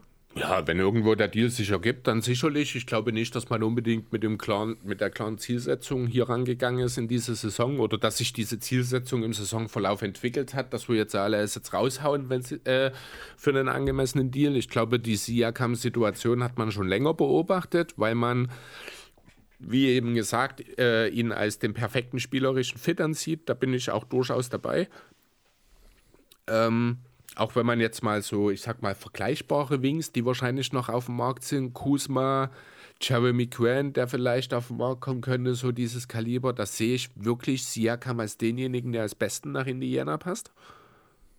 Weil er halt äh, von den Spielern noch am ehesten die Ballhandling-Ability mitbringt, während ich in Sacramento oder in Dallas, die ja auch dort mit äh, im Gespräch waren, Spieler wie Grant oder Kuzma wieder besser passend finde. Ne? Also das, äh, von daher finde ich, ist das schon, find, äh, ist das schon passend alles. Äh, ob die Pacers jetzt, wie gesagt, unbedingt gleich nochmal nachlegen werden, das wird sehr, sehr der entsprechenden Situation geschuldet sein, also dem jeweiligen Trade, der da vielleicht auf dem Schirm ist. Ich glaube nicht unbedingt, dass da noch was passiert. Okay, weil zumindest Stimmen gab es schon, auch gerade bei hier Locked on Pacers ähm, im Podcast wurde auch gesagt, dass man weiterhin nach Folgemoves sucht, vor allem weil man so günstig weggekommen ist, in Anführungsstrichen. Und man halt dieses Jahr wirklich safe angreifen möchte. Die Frage ist halt, wie hoch kann man angreifen, vor allem wenn man danach irgendwann gegen die Celtics ran muss. Oder auch gegen deine Philadelphia 76ers, die auch eine sehr gute Saison spielen. Also für mich ist der Top-Favorit sind die Bucks übrigens. Okay, nein, bei mir definitiv Also nicht. Philly sehe ich ganz ehrlich auch nicht in dem ganz obersten Tier. Es geht nur um die Bucks und die Celtics und die Celtics machen äh, ja genau das, was sie die letzten Jahre auch gezeigt haben. Wenn es drauf ankommt, stinken sie ab in entscheidenden Momenten. Das zieht sich jetzt schon wieder durch die Regular Season. Das wird in den Playoffs nicht einfacher. Und wenn du dann so ein zweiköpfiges Monster aus dem und Janis dagegen hast, die in jeder Klatsch-Time der, die Hosen ausziehen, dann wird es für die Celtics unheimlich schwer. Deswegen sind die Bucks bei mir mittlerweile an den Celtics vorbei, was den Top-Kandidaten angeht. Also ich muss ehrlich sagen, dafür ist mir ähm, vor allem Lillard viel zu inkonstant. Ja, das, Da- aber das ist auch eine Sache, die die durchaus, die mir nicht wehtut. Ich glaube nicht, dass Lillard auch nur ansatzweise am, sein Maximum aktuell kratzt. Ich glaube, das werden wir dann in den Playoffs sehen. Ähm, ich mache mir keine Sorgen um Damian Lillard. Ja, der Punkt ist halt, also klar, die Last von Lillard war damals viel, viel größer in Portland, aber du, wenn du den Raptors vorhältst, dass sie jedes Mal in wichtigen Situationen strugglen, das kannst du genauso von Damian Lillard sagen. Du meinst Damian Lillard, derjenige, der die meisten Game-Winning Threes bei zwei Punkten Rückstand in der NBA-Geschichte getroffen hat? Ja, aber derjenige, der auch prinzipiell spätestens ab der zweiten Runde abkackt. Ja, weil er aber auch nie Hilfe hatte. Also er ist ja Deswegen nicht... Deswegen habe also ich gerade gesagt, Moment, er Moment, war... stopp. Hier müssen wir ganz klar eine Linie ziehen. Damian Lillard hat nie in den Playoffs abgekackt. Damian Lillard hat immer viel mehr aus dem Team rausgeholt, als eigentlich möglich war. Und die fehlende Hilfe hat dafür gesorgt, dass er nie tiefe Playoff-Runs, bis auf diesen einen Zufallsrun in 19 oder was das war, hinlegen konnte. Ja, aber guck doch mal die Statistiken an, die Effizienz von Lillard etc. Klar, da, ich habe ja gesagt, ob es am Team lag, aber wir haben es halt bei Lillard auch noch nicht anders gesehen, außer dass seine Quoten Richtung Playoffs immer drastisch bergab gehen. Ja, das habe ich ja gerade erklärt, warum. Da kannst du sagen, dass die zum Beispiel die Celtics noch keinen so einen Center wie Porzingis mit Übrigens, hatten, wenn er ganz spielt. Kurz, Field Goal Percent, achso, nee, okay, du hast recht. Ja, okay. Mhm. Wobei es ist nicht so, die, also die Dreierquote ist um 0,3 Prozent tiefer. Insgesamt trifft er ein bisschen schlechter, punktet äh, quasi gleich, was dann natürlich schon ein bisschen Effizienzthema ist. Aber wie gesagt, Damian Lillard hatte in seiner Karriere noch nie, noch nie eine valide zweite Option, Janis, die Logisch. konstant liefern konnte. Jetzt ist er die zweite Option. Also, das ist so ein Ding, wo ich sage, hier, da, da tust du ihm Unrecht, indem du ihm das jetzt so Ja, aber ich will das erstmal, ich will das erstmal sehen. Die Defense funktioniert überhaupt nicht und du gewinnst in den Playoffs nicht nur über Offens. Wo rennen, wo sind die Bucks mittlerweile in den Defensive Rating zu verzeichnen? Platz 21 oder Platz 17? In dem Zeit, das war so dass die Spanne, die ich jetzt letztes Mal beobachtet habe, die ganze Zeit, wo ich reingeguckt habe. Und was sagen wir, man braucht einen Top 5 Team in der Offense und Defense. Da sind halt gerade im Punkto Defense die Raptors ganz weit weg, äh, die Bucks ganz weit weg. Und ja, wir schreiben gerade eine neue Zeit, wo wir sehen, dass das nicht unbedingt notwendig ist. Aber gerade die Perimeter-Defense der Bucks ist so unglaublich schlecht. Die Drop-Defense, über die sich die äh, Bucks immer ausgezeichnet hat, funktioniert überhaupt nicht mehr und wird mit Lillard auch einfach nicht besser, solange man dort nicht noch einen guten Perimeter-Defender daneben setzt. Und da bin ich gespannt, ob man das kann. Alex Caruso neben Damien Lillard würde so viel helfen. Aber mit der Defense, wie es jetzt gerade läuft, ganz ehrlich, in einem Matchup Bucks gegen Celtics, Tatum und Brown nehmen Leute auseinander und demontieren. Das sehe ich gar nicht. Also nicht, wenn es drauf ankommt. Äh, ich glaube, das wären enge Serien äh, oder würde eine enge Serie werden, wo es sicherlich auch mal in dem einen oder anderen Spiel ein Blowout für das eine oder andere Team gibt. Aber ich sehe das als enge Serie und ich bin nicht bereit, in engen Serien auch nur ansatzweise auf die Celtics zu gehen. Also das haben sie in den letzten Jahren auch einfach verschissen. Sorry für die Wortwahl an der Stelle, aber Celtics hat über so viele Jahre so, so gute Saisons gespielt und immer dann eben dieselben Fehler gemacht über so viele Jahre unter mittlerweile auch verschiedenen Coaches, ähm, dass sie mir das auch wirklich erstmal beweisen müssen, dass sie wirklich in der Lage sind, ganz bis zum Schluss eben bis zum Titel das durchzuziehen. Das traue ich den Bucks im Moment einfach eher zu muss ich sagen, mit der Kader zusammenschlagen einfach nie. Also das, das rundere Team sind safe die Celtics, da, da sind wir uns hoffentlich nicht einig. Drüber reden. Und auch äh, in der Breite sind die Celtics besser aufgestellt. Aber das ist gar nicht das, worum es mir geht. Denn am Ende wirst du bei den Bucks die beiden besten Scorer des, äh, dieser Serie haben. Das wird vieles ausgleichen. Dann wirst du immer wieder mal einen Rollenspieler haben, der liefert. Du wirst äh, sicherlich auch Spiele haben, wo die Celtics dominieren werden. Wie gesagt, ich sehe das äh, Spiel, sagen wir mal, eine sieben Serie, sieben Spiele Serie, die mit vier Blowouts ausgeht und drei super enge Spiele hat. Aber diese drei super engen Spiele, von denen gewinnen die Celtics keine zwei. Das, das ist das, worauf ich hinaus will. Deswegen nicht, weil die Celtics das schlechtere Team sind. Das sind sie nicht. Sie sind in Summe, sind sie definitiv ein besseres Team als die Bucks. Aber die Einzelteile in den entscheidenden Momenten werden bei den Bucks besser funktionieren als bei den Celtics, weil die Celtics mir seit Jahren den Beweis, dass sie es können, schuldig geblieben sind. Und das kannst du mir auch mhm. nicht wegnehmen. Ich verstehe deinen Punkt. Ja, durchaus. wie gesagt. Ja, ich sehe es nur ein bisschen anders. Zumal die Celtics den besten Guard-Defender der Liga gegen Lillard haben. Also gerade dieses Matchup sehe ich also nicht klar an die Celtics gehen, aber ich würde, wenn ich, wenn jetzt, wenn wir jetzt drüber reden müssten, eine sechs, äh, eine sieben Spiele Serie von den zwei Teams, wäre ich, würde ich sagen, ähm, Celtics sind sechs, ganz klar. Das und genau dort äh, geht es ein bisschen. Also ich verstehe das total und es gibt mit Sicherheit viele andere, die das genauso sehen wie du. Äh, ich will auch nicht sagen, dass ich dort mit meiner Meinung äh, dort klar richtig liege. Das ist ein bisschen bold, das gebe ich zu, aber ich bin dort, so wie ich es gerade ausgeführt habe, ich würde dort mit den Bugs gehen in sieben. Kur kurze Frage, bis wir auf unser Thema zurückkommen, weil wir haben weder die Bugs noch die Celtics auf unserem Zettel mhm. stehen, glaube ich. Beiden nicht. Wollen wir wieder eine Umfrage machen auf Spotify? Wir haben doch schon eine. Wir können auch zwei machen. Man kann insgesamt über zehn Umfragen, glaube ich, machen. Aber mich würde halt die Meinung der Hörer interessieren. Mal deswegen. Sehen, ob ich dann dran denke. Schreib das einfach auf und dann hast du es dir auf einem Zettel vor, dein, vor deiner Nase. Aber lass uns zurück erstmal zu den Pelicans gehen. Die haben zwei Second Round abgegeben und Kyra Lewis Jr. zu dumpen, würde ich es jetzt nennen. einen abgegeben. Allerdings. Die haben was? einen abgegeben. Ich habe von Pelicans oder Chicago Second Rounder. Also ich habe bei den Pacers äh, auf einer Auflistung gefunden, zwei Second Rounder Pels. Also ich habe nur Second, New Orleans oder Chicago. Also entweder oder. So habe ich es da. Gut, daran Dann glaube ich dir. Am Ende ist auch erstmal egal, aber ähm, ist das ein Dump? Ja, sage ich mal so. ist das ein Dump. Es ist aber ein sehr, sehr entscheidender Dump, weil der bringt die Pelicans unter die Steuer. Äh, ich glaube, man ist, ah, man ist okay, minimal gut. über gut, danke, Chris. der Steuergrenze, hat ihn jetzt gedumpt hm? eben, damit man keine hat. Der Punkt hat mir gefehlt, mhm. Chris. Das habe ich nämlich nirgendwo gefunden, das habe ich auch nirgendwo gelesen. Deswegen hast du vor uns auch gesagt, dass es sehr geil, ein guter Deal für die Pelicans genau. ist. Ich habe mich schon selber hinterfragt, was ich jetzt äh, hier nicht sehe, aber okay, gut, den Punkt hatte ich nicht auf dem Schirm. Ja, also das ist ein rein, wirklich rein monetär motivierter Pick-Deal, äh, den die Pelicans da machen, auch halt aufgrund des neuen CBA natürlich auch mit der mittelfristigen Perspektive, dass du jetzt dieses eine Jahr in dieser äh, frei hast quasi, was die Doppelsteuern in der Zukunft nach hinten verschiebt.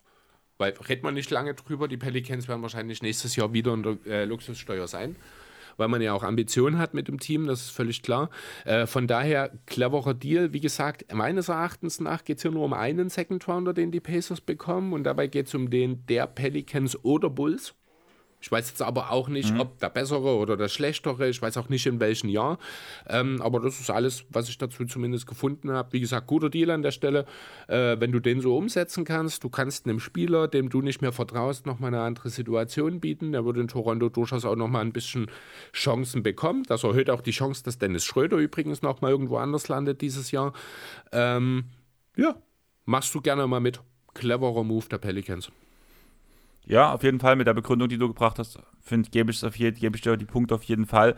Ich habe irgendwie so das Gefühl, dass Kyra Lewis soll so ein bisschen das bringen, was man von Malachi Flynn erhofft hat damals, bevor man, bevor es so ein bisschen bergab für ihn ging, den man jetzt ja mit abgegeben hat. Die, den Spot würde er so ein bisschen einnehmen als dritter Point Guard, als ja, genau. Ja, also er ist im letzten Jahr seines Rookie-Deals, das heißt, er wird Restricted Free Agent im Sommer. Da geht es dann auch einfach darum, äh, jetzt zu evaluieren, was er für einen Deal vielleicht nochmal kriegen kann. Ich glaube, nach aktuellen Stand würden die Raptors, wenn er jetzt nochmal ein paar gute Monate zeigt und ein bisschen Ansätze zeigt, ihn relativ günstig vielleicht auch nochmal verlängern können äh, was dann vielleicht als zweiter, dritter Point Guard gar nicht so schlecht ist, wenn du dann so jemanden hast. Äh, vielleicht ist er tatsächlich, ich habe es gerade angedeutet, wenn Schröder noch geht, sogar für den Rest der Saison dann der Backup von äh, Quickly, je nachdem, was da potenziell zurückkommen würde. Würde mich auch nicht wundern, denn ja, wie gesagt, die Raptors haben eh nichts mehr zu verlieren in dieser Saison. Deswegen glaube ich auch nicht, dass Bruce Brown in Toronto bleibt. Ja, Bruce Brown würde ich auch nicht äh, denken, dass er in Toronto bleibt. New York Knicks haben ja schon starkes Interesse ja. angemeldet an dem Spieler. Und die beiden haben ja schon eine Vorgeschichte mit Deals, von daher kann ich mir gut vorstellen, dass man da auch noch einen Weg findet, dort irgendwie was hin und her zu schieben, muss man ehrlich sagen. Jordan Nora hat Ansätze bei den Bucks gezeigt damals, fand ich, seitdem er danach zu den Pacers gegangen ist. Ist er ein bisschen untergegangen aus meiner Sicht. Also irgendwie lief es bei den Bucks in dem einem Jahr wesentlich besser. Da ist die Frage, war es ein Ausreißer, das gute Jahr? Oder das für seine Verhältnisse sehr gute Jahr? Oder ist da wirklich noch was drin? Ähm, er rein vom Spielertyp her sollte auf jeden Fall den Raptors schon helfen. Passt auch sehr gut in das System der Raptors rein. Gefällt mir eigentlich ganz gut. Über die drei Fürsts haben wir schon geredet. Wie gesagt, der Indie Fürst 2024, dann der schlechteste Fürst zwischen Houston, Clippers, OKC und Jazz. Bei denen sind alle Top 10 protected, genauso wie der Indie-Pick ähm, 2024 Top 10 protected ist. Und der dritte Pick ist, der dritte First Rounder ist auch der der Pacers 2026, der ist Top 4 protected. Der diesjährige Pick hat eine Top 10 Protection? Die ähm, Houston Clippers OKC Jazz Picks haben eine Top 10 Protection. Ach so, okay, also nicht der eigene. Der auch. Also die 2024 sind alle Top 10 protected. Das ist eine total sinnlose Protection, aber okay, meinetwegen. Weil sie eh nicht dort drin ja, landen. Eben. Das also ist das ist aber okay. Ja, aber lass jetzt Siakam und, und ab Für Halliburton. den Fall, dass Halliburton und Türmer und wahrscheinlich auch Siakam sich noch verletzen und man rausfällt. Ist schon okay. Genau. Äh, die Wahrscheinlichkeit, dass es so tief noch geht, ist natürlich sehr gering an der Stelle. Das war gerade das, was mich ein bisschen irritiert. Ähm, ja. Ja. genau. Red mal, Das ist nur die Reden wir Sicherheit. vielleicht noch mal ein kleines bisschen über Siakam in Indiana. Das haben wir jetzt bloß so ein bisschen angerissen Ich, bisher. ganz kurz, ich würde noch gern zumindest ganz kurz noch den einen Mhm. Punkt bringen. Ich weiß gar nicht, ob du es mitbekommen hast. Die Raptors hatten jetzt einen Kaderplatz zu viel und haben deswegen jetzt ähm, Koloko ja, entlassen. stimmt. Das fand ich ein bisschen. Also gut, was heißt überraschend? Ich bei Koloko hätte wahrscheinlich diese Saison eh nicht mehr gespielt.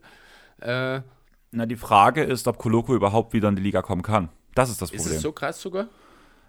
Das ist dasselbe Blutgerinnsel, wie es Chris Bosch hatte, was ja das Karriereende für Chris Bosch beendete, äh, bedeutete. Also er hat, er hat eine, also hat eine, eine Restriction der Liga, dass erst die Liga-Ärzte ihn freisprechen müssen, dass er überhaupt wieder aufs Basketballfeld zurückkommen kann. Okay, dass, dass das so krass ist, das wusste ich nicht. Ja, dann natürlich umso folgerichtiger die, äh, die Entscheidung dann rein wirtschaftlich, sage ich mal, an der Stelle begründet. Äh, ja, andererseits hat man eben auch Hachuva abgegeben zu den Knicks mit. Ne? Das heißt, es wird jetzt auch ein bisschen dünn auf groß. Und zumal Koloko ja wirklich ein gutes Rookie-Jahr gespielt Ja. hat. Also das war ja so ein bisschen diese outcoming Story in Toronto, dass man jetzt auf einmal noch einen defensiven Big hatte zusätzlich, der auch gut funktioniert hat, der so ein bisschen dieses Skillset eines klassischen Bigs hatte, der halt einfach dem Team so auch rein advanced-mäßig sehr gut getan hat. Ja, genau. Und, Und jetzt, dass er halt nach seinem ersten Jahr so einen Rückschlag erhält, ist halt schon sehr krass. Ah ja, das, ich habe jetzt äh, auf Instagram ein Video gesehen, das hat mir auch das Herz gebrochen. Erinnerst du dich noch an Craig Oden? Ja. Das war so ein Video, da irgendwo in der Öffentlichkeit eine ältere Dame, also wirklich eine Oma schon, die sieht ihn, ne, großer, massiver Typ, hatte auch Ohio Basketball, sein College-Sweater an und die Dame ist auf ihn zugegangen, hat ihn gefragt, hast du Basketball gespielt oder spielst du Basketball? Und er hat schon so, so leicht mit brischiger Stimme gesagt, ich habe mal gespielt und ähm, die, die Oma sagt dann so, ich würde dich schlagen und die machen noch kurz Witze und dann gehen die weiter ihre Wege und dann siehst du dort nochmal, wie Craig Oden dann unmittelbar, nachdem die Frau dann weitergegangen ist, so diesen, diesen Blick in seine Augen, der hat mir wirklich das Herz gebrochen, ey. Also sowas Na, wenn dein Traum halt, auf was den du die ganze Zeit zusteuerst, dann durch in sowas kürzester zerstört wird. Zeit. Genau. Ja, echt heftig, ja. Aber die Raptors, ganz kurz nochmal, also es gibt einfach keine Big Man mehr, ne? Der nächstgrößere, ich weiß nicht, was man von John J. Porter halten soll, das ist ein Two-Way-Deal, der wird jetzt nicht die ganz großen Einfluss haben und dann sind die einzigen Big Men eigentlich, die du in Toronto noch hast, neben Pöttl, Thaddeus Young und Chris Boucher. Genau. Und natürlich Barnes, den du wahrscheinlich so ein bisschen von der Vier spielen lassen kannst, um in den alten Klassifikationen zu bleiben, sage ich mal. Ähm, ja, aber trotzdem ganz schön dünn mittlerweile jetzt dadurch. Aber da kann man ja vielleicht mit dem Dennis Schröder-Trade was machen. Aber Siakam und äh, Indiana. Ich habe es schon äh, angedeutet, ich halte es für den äh, sehr, sehr perfekten Fit. Das liegt daran, dass es, ich glaube, kein oder nur wenige Teams gibt, die das etwas fehlende Spacing, das Siakam mitbringt, das ja auch bei uns letzte Woche ein großes Thema war, äh, kompensieren kann. Zum einen glaube ich, dass Siakam an der Seite von Halliburton deutlich bessere Würfe kriegt und seine Dreierquote sich ein bisschen verbessern wird.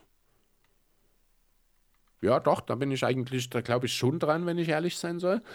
Ähm, zum anderen passt halt alles andere so gut rein. Du hast vorhin schon mal angedeutet, kurz ähm, das Thema Transition. Ich glaube, die Pacers sind das beste Transition-Team der Liga.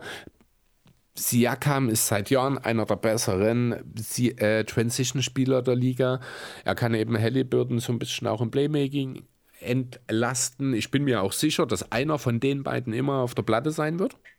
Außer es ist Garbage Time. Also Siakam oder Halliburton, damit das Ganze weiter am Laufen bleibt. Ähm, was den Pacers so ein bisschen fehlt teilweise, ist Druck auf den Korb. Auftritt Pascal Siakam, der ich glaube äh, in den letzten Jahren seine, seine Drives und seine Dank- und Layup-Anteile in den letzten Jahren auch immer gesteigert hat was wiederum deutlich darauf hin zeigt, dass äh, der Fit sehr, sehr gut ist. Dann hast du natürlich das Thema, dass Siakam jetzt ja auch nur noch die zweite Option äh, sein muss, was er ja in Toronto das letzte Mal eigentlich war im Meisterschaftsjahr. An der Seite von Kawhi Leonard. Und das war meines Erachtens nach womöglich das beste Siakam-Jahr, das wir von ihm gesehen haben. Ja, definitiv. Ja, das heißt, äh, auch dahingehend äh, kann man durchaus argumentieren, dass es einfach super funktioniert. Ja, also ich, ich sehe wirklich äh, auch das defensive Ende, das ist das, was den Pelican, äh, den Pelicans sage ich, das ist das, was den Pacers natürlich völlig abgeht. Ähm, da hat Siakam in den letzten Jahren sicherlich nicht mehr ganz seinem Ruf gerecht werden können. Das liegt aber eben auch daran, dass er so unheimlich viel Last offensiv schultern musste, weswegen auch ich auch da wiederum sehe, dass das sehr gut funktioniert, dass Siakam äh, seinen defensiven Wert für die Pacers dann entsprechend auch wieder steigern kann, dass dort diese Funktion ja, sich erfüllt sozusagen. Ich, ganz ehrlich, ich, ich sehe kein Risiko in diesem Deal. Ich sehe, also zumindest kein im Hier und Jetzt. Das Thema langfristiger Maximalvertrag, wenn er ihn denn haben will, das könnte in ein paar Jahren relevant werden. Aber Stand hier und jetzt äh, macht das die Pacers auf so vielen Ebenen besser. Man hat, was das hier und jetzt angeht, sich auch nicht wirklich von relevanten Spielern trennen müssen. Klar, Brown natürlich, aber der wird halt durch Siakam ersetzt. Das ist eine größere Version von ihm. Äh, der vielleicht nicht ganz so aggressiv am defensiven Ende ist, aber trotzdem seinen Einfluss dort haben kann geil. Also ganz ehrlich, ja, man kann natürlich über die Anzahl der Picks reden, aber andererseits sind alles späte Picks, deswegen ist die 3 an sich auch okay. Ähm, also wie gesagt, aus meiner Sicht sind die Pacers die klaren Gewinner. Also ich finde halt, das sind sogar zu wenig Picks rübergewandert. Das Thema hatten wir ja schon, dass ich halt die Picks einfach nicht so wertvoll finde mhm. wie du. Das ist halt eine Auslegungssache, wie man auf gewisse Sachen halt guckt. Da sind wir ja manchmal ein bisschen unterschiedlich so angelenkt, du und ich. Ja. Und ich sehe die Pacers als klaren Gewinner. Wen ich so als einen kleinen Verlierer sehe, beziehungsweise mehrere kleine Verlierer, wo ich noch nicht weiß so richtig, wen es trifft, sind Jalen Smith, Obi Toppin und Jarvis Walker. Um die tut mir es wirklich ein bisschen leid, weil alle drei haben gute Ansätze gezeigt. Wahrscheinlich Obi Toppin davon am wenigsten, aber Jarvis Walker gerade in seinem Rookie-Jahr hat jetzt letztens auch in der Abwesenheit von Brown, bevor Siakam kam, auch sein Double-Double aufgelegt, sein erstes. Funktioniert allgemein die letzten Monate sehr gut. Ist eine Rebound-Maschine, die auf der 3 und auf der 4 eingesetzt wird. Und ich habe ein bisschen Angst, dass seine Entwicklung durch den Pascal Siakam dir ein bisschen gestoppt wird. Das ist durchaus möglich. Das ist das, was du dann halt leider äh, meistens in der Konsequenz so ein bisschen als Nebeneffekt hast, wenn du halt einen Deal machst für einen Star, weil du nach oben angreifen willst, dann wird es für die jungen Spieler entsprechend ein bisschen komplizierter natürlich, dort entsprechend ihre Minuten zu bekommen. Ähm, ich glaube, Obi Toppin könnte das durchaus gut tun, weil er eben äh, in einer anderen Rolle von der Bank dann ein bisschen effizienter auftreten kann. Er hat ja nicht ganz den Sprung gemacht, den ich mir von ihm erwartet habe, an der Seite von Halliburton leider. Was die anderen angeht, ja, kann das durchaus interessant werden. Andererseits, äh, hast du es auch vorhin schon angedeutet, haben die Pacers noch genug äh, ja, Patronen im Holster oder in der, in der Kammer, um auch nochmal einen anderen Deal irgendwo zu machen. Und dann sind solche Leute dann eben natürlich wieder ganz interessant. Denn ich glaube nicht, dass wenn die Pacers wirklich noch einen Deal machen sollten, der sie nochmal einen Schritt weiterbringt, dass dann Spieler wie Jarvis Walker aus dem Deal rausgehalten werden können. Ja, auf jeden Fall. Gebe ich dir hundertprozentig recht. Ich würde mir es auch für ihn wünschen, weil ich muss sagen, so in den ersten Saisonmonaten jetzt in seiner Karriere hat er mir sehr gut gefallen. Macht mir auch Spaß, ihm mhm. zuzugucken. Und um ihn tut mir es wirklich ein bisschen leid. Allerdings glaube ich, dass sie ihn versuchen werden zu halten. Allerdings läuft bei Jarvis Walker der Dreier noch nicht so gut. Da hat ja Jalen Smith eine sehr gute Rolle gefunden eigentlich. Ja.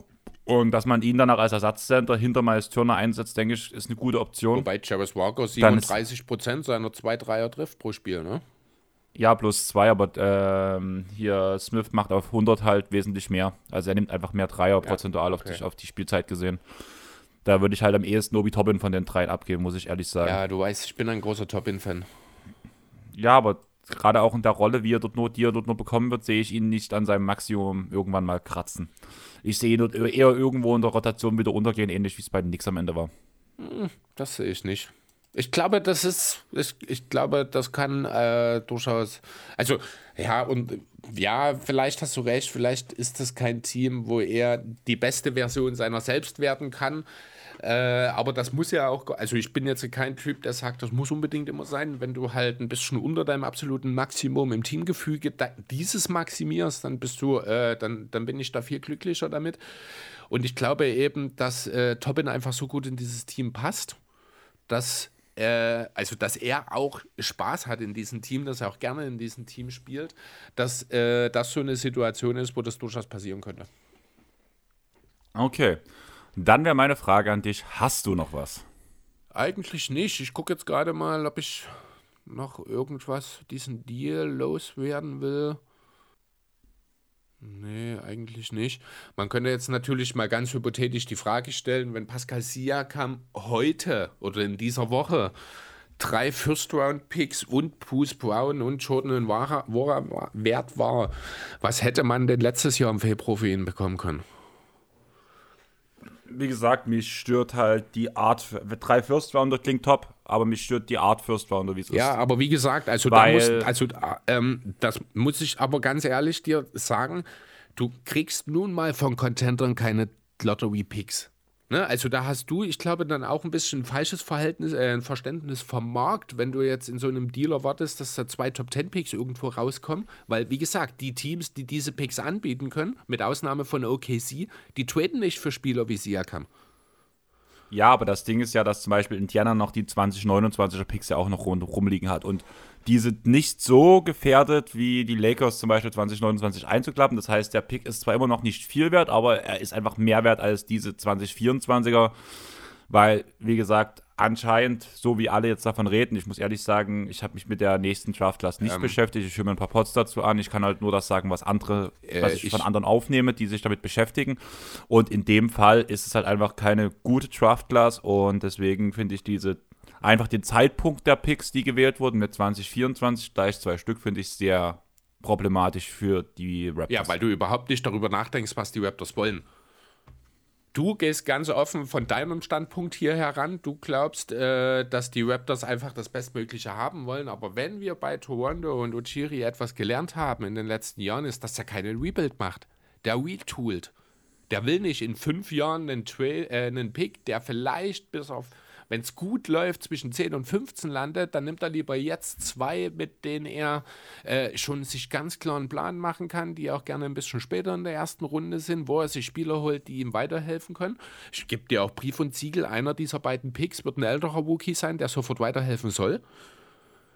Ja, und, aber ne, Chris, lass mich ganz kurz. Woche ne, und mit dem Deal auch für Anunobi, wo du, äh, wo du Quickley und Barrett bekommen hast, mit, auch wenn man noch mal ein Stück zurück, den Pöltl-Deal, wobei der eine andere Motivation noch passiert ist. Ähm, die Raptors haben das bekommen, was sie wollten. Die Raptors wollten ja, keinen potenziellen Pick in 29, sondern die wollen jetzt zeitnah wieder ein Fundament erstellen, auf dem man aufbauen kann. Dann nimmst du lieber das, also äh, da, da musst du, ich glaube, ein bisschen differenzieren zwischen dem, was du brauchst oder bräuchtest und dem, was die Raptors in dem Moment einfach auch tatsächlich wollen. Also wenn, mit der Argumentation musst du ja sagen, da haben ja die Bulls die letzten Jahre alles richtig gemacht. Die haben auch das gemacht, was sie wollten. ja, weißt du, was nee, ich raus will? Wir haben, auch, wir, haben, wir, haben die ganze, wir haben das ganze Jahr darüber geredet, dass die Raptors die neuen Bulls sind, denn sie wissen nicht, was sie wollen. Und mit den Deals wird man auch wieder maximal irgendwo mit den Spielern, die man bekommt, mit diesen, okay, uns reichen die späten, weil wir wollen halt eigentlich nur Komplementärspieler zu unserem Team. Du kommst dort nicht aus dieser grauen Masse raus und danach das oberste du Ziel, weißt was doch trotzdem gar nicht, was die graue Masse ist. Du weißt doch noch gar nicht. Ich meine, gerade du, der ja so high on Scotty Barnes war in den letzten Jahren, gerade du musst doch dort. Äh Bin ich immer noch, aber der ist trotzdem kein Top-10-Spieler der Liga. Noch nicht oder wird's nie? Ich bin der Meinung, er wird nie der beste Spieler von einem Championship-Team Ja, sein. und ich denke, die Raptors sehen das anders. Das ist eine Entscheidung, die du treffen musst. Du musst die Spieler evaluieren und entscheiden. Äh, offensichtlich ist man der Meinung, mit dem Two-Man-Game erstmal grundsätzlich aus Quigley und Barnes kann man in Zukunft so relevant werden, also als Kern. Ne? Du hast natürlich mit Berbert Pöltl auch noch Spieler darum, die sehr gut dort rein funktionieren könnten, theoretisch, ähm, dass man damit eben relevant ist. Die Raptors wollen einfach nur nicht abstinken. Ich glaube, den Raptors ist es in dieser Situation, wo sie gerade sind, erstmal völlig zufriedenstellend, wenn man die nächsten zwei, drei Jahre einfach um den Playoff-Einzug mitspielen kann. Das ist da, Ja, aber das machen. ja, ja, aber das ist das, was sie in den Jahren mit DeRozan und äh, Lowry gemacht haben, bis dann eben dieser eine Deal kam, der sie ins glorreiche Land geführt hat. Ja, aber das machen die Bulls doch auch gerade. Die Bulls machen doch überhaupt nicht das. Die Bulls machen Ja klar, gar die machen nichts. Deals, um gegen die Playoffs mitzuspielen. Und das sind halt, wir verlängern unsere Verträge. Ja, die Bulls machen das aber halt, weil sie wirklich einfach blöd sind. Die Raptors hatten einfach lange, ich glaube, bei den Raptors war das Thema einfach, dass man sich lange nicht klar war, wo man hin will. Nach, obwohl es allen anderen schon klar war. Also da war man schon auch ein bisschen blöd, ohne Frage. Aber ich finde den Vergleich Bulls und Raptors hier, spätestens jetzt, wo die Raptors eben den Abzug gezogen haben, äh, den finde ich ein bisschen schwierig.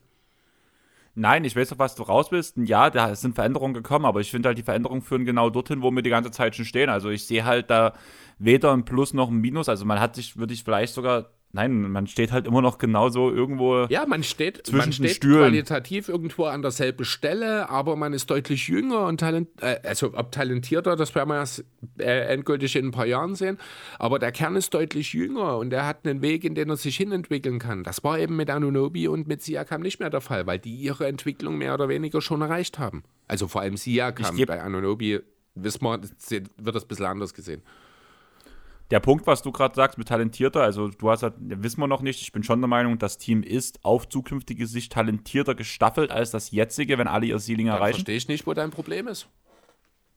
dass es trotzdem nicht reicht für den ganz großen Sprung und ich, außer mit, auch mit den neuen ähm, Statuten vom CBA wird es halt nur noch schwieriger, weshalb ich glaube, dass in zukünftigerer Sicht, auch mit dem Second Apron etc., wird der Weg, wir müssen uns da ein bisschen verabschieden, wie es halt ähm, die letzten Jahre funktioniert hat. Ab nächstem Jahr, ab nächster Offseason wird es halt nochmal schwieriger, Superstars zu, äh, mit mehreren Spielern zu einem zu bündeln.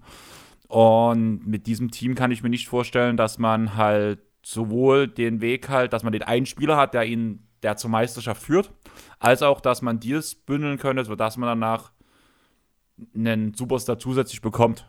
Weißt du, wie ich meine? Und deswegen wäre für mich gerade, wenn du noch so einen jungen Star wie halt zum Beispiel einen Scotty Barnes hast, dass du nochmal vielleicht, vielleicht doch nochmal einen Schritt zurückgehst oder auch zwei Schritte zurückgehst und dafür aber wirklich richtig gute Picks ranholst in den nächsten Jahren, wo danach halt entweder wirklich ein Spieler von der Qualität von einem Scotty Barnes, weil wenn man zwei von der Qualität hat, kann ich mir auch vorstellen, dass das sich so ein bisschen reinteilt, sage ich mal, in einer Meisterschaft. Das ist ja Oder richtig noch mal einen Spieler bekommt. gewesen. Du glaubst, dass Wieso? Barnes als bester Spieler nicht in der Lage ist, äh, ein Team zu einem Championship zu führen, aber du glaubst, dass zwei von dieser Kategorie helfen? Das macht keinen Sinn. Das ist für, das ist für mich ein 1B-Spieler. Er ist halt keine zweite Option so richtig, aber so eine 1B, die dich nicht ganz davor bringt. Aber wenn du halt genügend 1B-Optionen hattest, nehmen wir zum Beispiel die Bad Boys Pistons, die hatten auch keinen Die 1A-Spieler. hatten auch keinen 1B-Spieler. Ne, aber haben übers Kollektiv, weil genug. Und das wie lange her? Ringsrum wie oft war- funktioniert das in der Regel? Deswegen habe ich gesagt, da brauchst du halt diese spezielle Konstruktion, dass halt du zwei von der Qualität hast, die sich danach im Idealfall auch nur perfekt ergänzen. Ja, finde ich trotzdem komisch. Also ich finde auch die Argumentation von dir schwierig. Ich finde nach wie vor, dass du das äh, zu stumpf einfach äh, ohne auf Rücksicht auf das, also dass du das zu stumpf so siehst, ohne Rücksicht auf das zu nehmen, was die Raptors sich davon versprechen. Ich verstehe deinen Punkt durchaus. Ja, man könnte das auch anders machen. Es ist vielleicht, es ist auch ein Weg, der mit hohem Risiko verbunden ist. Aber das ist das, was die Raptors eben schon seit Ja, Jahren machen. Chris. Deswegen verstehe ich nicht so ganz, Aber warum ich du kann- das jetzt so kann penetrant auseinander nimmst, wo du doch weißt, dass es so ist. Weil ich den Weg beschissen finde, weil ich den Weg dumm finde. Ich sage ja nicht, dass sie nicht das machen, was sie nicht wollen. Die, die machen schon ihr Ding und die tun ihren Plan, in Anführungsstrichen, ähm, auch verfolgen, aber es ist halt kein Plan, der irgendwann mal zum nächsten Titel führt. Und das ist ja auch gerade das, was du sonst eigentlich Ist von das- jedem Team Ist erwartest. das nicht genau das, was du vor sechs Jahren über die Lowry und äh, die Rosen Raptors auch gesagt hättest? die zwei Jahre später dann den Titel gewonnen haben, weil sie eben diesen einen richtigen Deal gemacht haben? Wer sagt, denn, Das Ding wer ist, sagt dass- nicht, dass Barnes und Quigley sich in dieselbe Richtung entwickeln? Und da musst du halt irgendwann einen dafür abgeben, um dann den nächsten Schritt zu machen. Also zum einen reden wir dort von einem Team, was ähm, jedes Jahr Platz 1 der Liga war und eigentlich nur immer an einer gewissen Person gescheitert sind, muss man ja wirklich sagen. Die Raptors sind einmal als Number One Seed in die Playoffs gegangen. Die waren immer aber eins der Top-Teams. War das wirklich bloß einmal Number One Seed, aber eins der Top-Teams der Liga, also immer ganz weit oben und sind immer wieder an LeBronto gescheitert. Äh, es, ist deine, es ist dein gutes Recht, äh, der Meinung zu sein, dass ein Retooling kein legitimes Mittel ist. Ich finde trotzdem, dass du hier ein bisschen penetrant bist und also ein bisschen übertrieben hart äh, das niedermachst, weil ich habe das Gefühl, dass du gar nicht in der Lage bist, dich mal in den, so ein bisschen in die Situation hineinzuversetzen. Das ist jetzt so ein bisschen das, wenn ich ehrlich sein soll, was bei mir hängen bleibt. Ja, na, das ist ungefähr das, was du es bei den Minnesota Timberwolves Ja, das machst. kann durchaus sein, Ich, ja. ich finde das gerade sehr lustig, weil ich glaube, wir führen gerade die Diskussion bloß genau gedrehter, äh, ge gedreht, wie, die, wie, wie wir es damals geführt haben. Weil da war meine Argumentation auch so, ja, die haben sich Gobert geholt, um in die Playoffs ähm, jedes Jahr zu kommen. Du sagst, das bringt doch nichts, das ist doch affig, das ist sinnlos. Ja, ja, aber äh, da, das ist es ja. Ne? Ich verstehe nur nicht, wo du jetzt hier diesen Bezug zu den Raptors siehst. Weil die haben ja jetzt gerade keinen Trade gemacht, wo sie 1000 Assets rausgeschickt haben, um die Playoffs zu erreichen. Die haben ja gerade Assets gesammelt und haben ein Team, das theoretisch womöglich nächstes Jahr trotzdem um die Play-Ins mitspielt. Ich, Ich- ich sehe den Punkt. Ich sehe den Punkt, dass man mit, äh, ich, ich tue das so vor, äh, man hat sich keine Basis geschaffen, um irgendwann den Titel angreifen zu können. Wieso nicht? Das ist das. Weil ich das nicht sehe in der, in der Konstruktion, wie man es hat, Chris. Das ist halt so. Sorry, aber ich habe vielleicht eine andere Meinung zu den Spielern als du. Aber mit dieser Kaderkonstruktion kriegst du halt, bin ich der Meinung, kommst du nicht Richtung Titel. Man hat auch nicht danach sich die Upside geschaffen, gerade wo du jetzt noch einen sehr jungen Starspieler hast, einfach nochmal das Team komplett in die Zeitschiene mit frischen Spielern, mit Rookies zu bringen. Bewusst nochmal zwei, drei Jahre schlecht sein, um danach halt richtig anzugreifen. Das ist das, was ich erwartet hätte. Weil das ja auch in der Vergangenheit immer so richtig, richtig geil funktioniert hat, weil es ja unzählige Teams gibt, die durch richtig, richtig schlecht sein innerhalb kürzester Zeit Titel gewonnen haben. Das ist ja quasi jede Meisterschaft in den letzten Jahren basiert ja darauf, dass man vorher richtig, richtig schlecht war über viele, viele Jahre. Also ich halte das nicht für einen legitimen We Weg, um einen Titel zu holen. Du kannst äh, mit einem guten Draft kannst du dir die Basis schaffen, wie es jetzt die Spurs mit Wembanyama gemacht haben. Aber diese Spieler gibt es nun mal nicht jedes Jahr. Die gibt es ganz besonders auch nicht im nächsten Draft und womöglich, ich weiß nicht, ob im Jahr danach vielleicht. Ähm, aber das ist, ähm, das ist offensichtlich nichts, was die Raptors kurzfristig erreichen können. Selbst wenn man jetzt der Meinung ist, äh, dass Scotty Barnes dieser Spieler nicht ist. Kriegst du den im nächsten Draft nicht, kriegst du den wahrscheinlich auch im Draft danach nicht. Also musst du dir was anderes überlegen. Also gehst du erstmal den Weg, der dir schon mal erfolgreich, also mit dem du schon mal sehr erfolgreich warst. Du verschwindest jetzt nicht in der Irrelevanz und das ist unheimlich wichtig in Toronto, das darfst du auch nicht vergessen. Ähm, das ist nach wie vor die einzige kanadische Franchise. Die Leute in Toronto sind verrückt nach Basketball. Denen ist es viel lieber, die kämpfen um die Playoffs, als jetzt äh, zwei oder drei Jahre nur mit äh, 15 bis 20 Siegen abgespeist zu werden. Das darfst du nicht unterschätzen, was das auch für, äh, für den Basketballstandort Toronto für eine Bedeutung hat, weiter halbwegs relevant zu bleiben. Ist ja jetzt auch kein Riesenmarkt. Ist Toronto kein Gros? Doch, Toronto zählt mit zu den größten Märkten Aber der doch nicht im. Basketball. Es ist Toronto. Das ist das einzige Ja, ausländische, der einzige ausländische Standort. Wie viele Das Spieler, ja- von wie vielen Spielern haben wir schon gehört, die eigentlich nicht gerne nach Toronto gehen wollten? Ja, aber wenn du über den Punkt Markt redest, geht es auch um den Punkt Einnahmen, Sponsoring etc. Es geht vor allem Und darum, Toronto also was ich äh, damit der meine, Begriff- ja, die der- wollen Spieler dahin. das hat aber nichts mit Markt zu tun. Doch, es ist der Also Spielermarkt. zum Teil. Natürlich. Ja, zum Teil. Ja, aber dann, wenn du vom Markt redest, hängt halt mehr als, ob Spieler dorthin gehen wollen oder nicht dahinter ja, genau. zusammen. Und was entscheidet, ob Spieler dorthin gehen wollen? Die Vermarktungssituation. Das Geld, was reinkommt, der Medienpool, der da ist. Ja, da gibt es, also das spielt sicher auch alles eine Rolle, aber es ist am Ende einfach mal Kanada. Das wird für viele Spieler einfach, das ist blöd, ich mag das auch nicht, aber für Spieler, für viele Spieler ist es einfach ein Minus. Weil, das, und das ist vielleicht auch gar nicht mehr so besonders zu unterschätzen an der Stelle, du musst halt 40 Mal durch eine Passkontrolle jedes Jahr. Nee, 80 Mal, weil du musst ja hin und zurück. Gut, du hast ein paar Roadtrips, ne? aber weißt du, was du meinst? Das ist alles auch eine Sache, die ist am Ende vielleicht auch eine Mehrbelastung für den einen oder anderen Spieler. Toronto, Das worauf ich, ich dir alles, eigentlich ich hinaus will, Toronto ist keine Free Agent Destination. Ja, das ist ein richtiger Begriff, den ich dir unterstreichen würde. Aber das finde ich halt zumindest ist, ähm, das Wort Markt wird dieser Aussage Ja, halt- ist oder zu verallgemeinern in dem Kontext. Okay. Genau, Ja. darum ging mir es halt Okay. gerade. Und auch nochmal ganz kurz, um das nochmal kurz in Relation zu setzen, was mir auch bloß dieser Minnesota-Vergleich war, ist bloß die Art, wie wir gerade argumentieren, dass du halt davon redest, du willst halt nicht, dass, da, also dass die Raptors halt, dass du jetzt aber mal dafür debattierst, dass halt Teams regelmäßig in die Playoffs kommen wollten, um ihren Markt nicht zu verlieren. Was ich damals bei Minnesota verteidigt habe mit dieser Aussage und du jetzt damit die Raptors verteidigt und ich halt auch dumm von mir, muss ich ehrlich sagen, dass ich jetzt auf einmal andersrum debattiere, wie ich es in Minnesota gemacht habe. Das hat jetzt nichts mit den jeweiligen Situationen der Teams zu tun, sondern was du gerade als Pro argumentierst, was ich damals zu Pro argumentiert habe und dass wir es jetzt genau konträr machen. Ja, wie Darum gesagt, es aber bloß. äh, völlig unterschiedliche Situationen, weil die Raptors, äh, falsch, ne, also eigentlich sind ja die Timberwolves damals in der Situation gewesen, wie es jetzt die Pacers sind. Man hat eigentlich einen Win-Now-Move gemacht für ein Team, Mit das noch nicht im ultimativen Win-Now-Modus ist. Ja, aber mit dem Ziel, regelmäßig die Playoffs endlich mal zu erreichen, weil man einer der schlechtesten Franchises der Liga war die letzten Jahre. Und das sieht man ja auch dieses Jahr, wie es läuft. Ich glaube, das hat man zumindest dieses Ziel, was, das sich, was sich die Franchise gesetzt hat, und das ist ja diese Aussage, die du ja auch gerade bei den Raptors gebracht hast.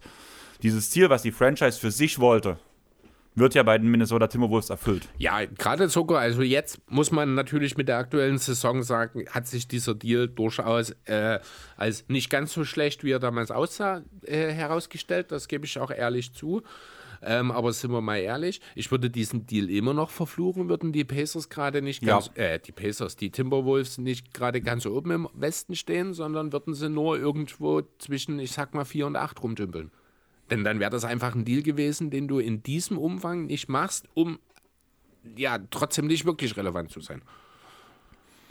Ja, bei dem Punkt halt, das ist halt das, was du meintest von uns, warum ich mich halt so ein bisschen an den Raptors, an deinen Raptors-Aussagen so aufgehangen hat, dass du halt bei den Raptors sagst, da die Franchise will das und das erreichen. Sie wissen, sie werden mit dem Deal wahrscheinlich erstmal keine Meisterschaft gewinnen, aber sie wollen regelmäßig in Playoffs ähm, bleiben, um ihren Markt in Anführungsstrichen aufzubauen. Ja, genau. Also was, Nichts hier, anderes, was, mich, nichts anderes hat ja aber Minnesota mit dem Punkt gemacht. äh, was mich hier an der die Stelle haben halt bloß mehr kurz, abgegeben. Was mich hier an der Stelle stört, ist die Tatsache, also das Verhältnis Ziel und Kosten. Die Timberwolves haben einen sehr hohen Preis für ein sehr geringes Ziel gesetzt. Die Raptors haben gerade sehr viel eingenommen, um ihr sehr geringes Ziel zu halten. Deswegen stört mich dieser Vergleich von dir, weil das völlig unterschiedliche Herangehensweisen sind. Von den Teams. Ja, da wären wir bei dem Punkt, was heißt sehr viel eingenommen für das, was rausging. Wie gesagt, ich bin halt kein Fan von den Picks, die halt genutzt wurden. Deswegen ist das für mich halt nicht so besonders. Ich bin gespannt, was bei Bruce Brown rauskommt. Lass das einen guten First Rounder sein, lass das zwei oder zwei schlechte, äh, zwei schlechte First Rounder. Ein, ein was von beiden. Dann sage ich dann auch, dann passt das von mir aus auch wieder. Aber ich glaube halt auch nicht, dass du so viel für Bruce Brown bekommst. Obwohl es ein sehr teamdienlicher Vertrag war. Also er muss auf jeden Fall dieses Jahr noch weiter gedealt werden, was aber auch bedeuten würde, du kannst nur One-to-One dealen. Und Problem sein. Ich glaube, man ist sogar in der Situation, dass man gar nicht den kompletten Vertrag wieder abgeben, äh, also Vertragsinhalt wieder aufnehmen muss, weil man jetzt ja auch äh, Capspace unter Umständen sogar hat. Bin ich mir gerade nicht sicher bei den Raptors. Das können aber, nachdem man zwei große Verträge abgegeben hat, durchaus möglich sein. Äh, Das habe ich auch nicht gecheckt, also Ähm, keine Ahnung. Wobei, nee, ich glaube nicht. Nee, so weit wird es nicht sein.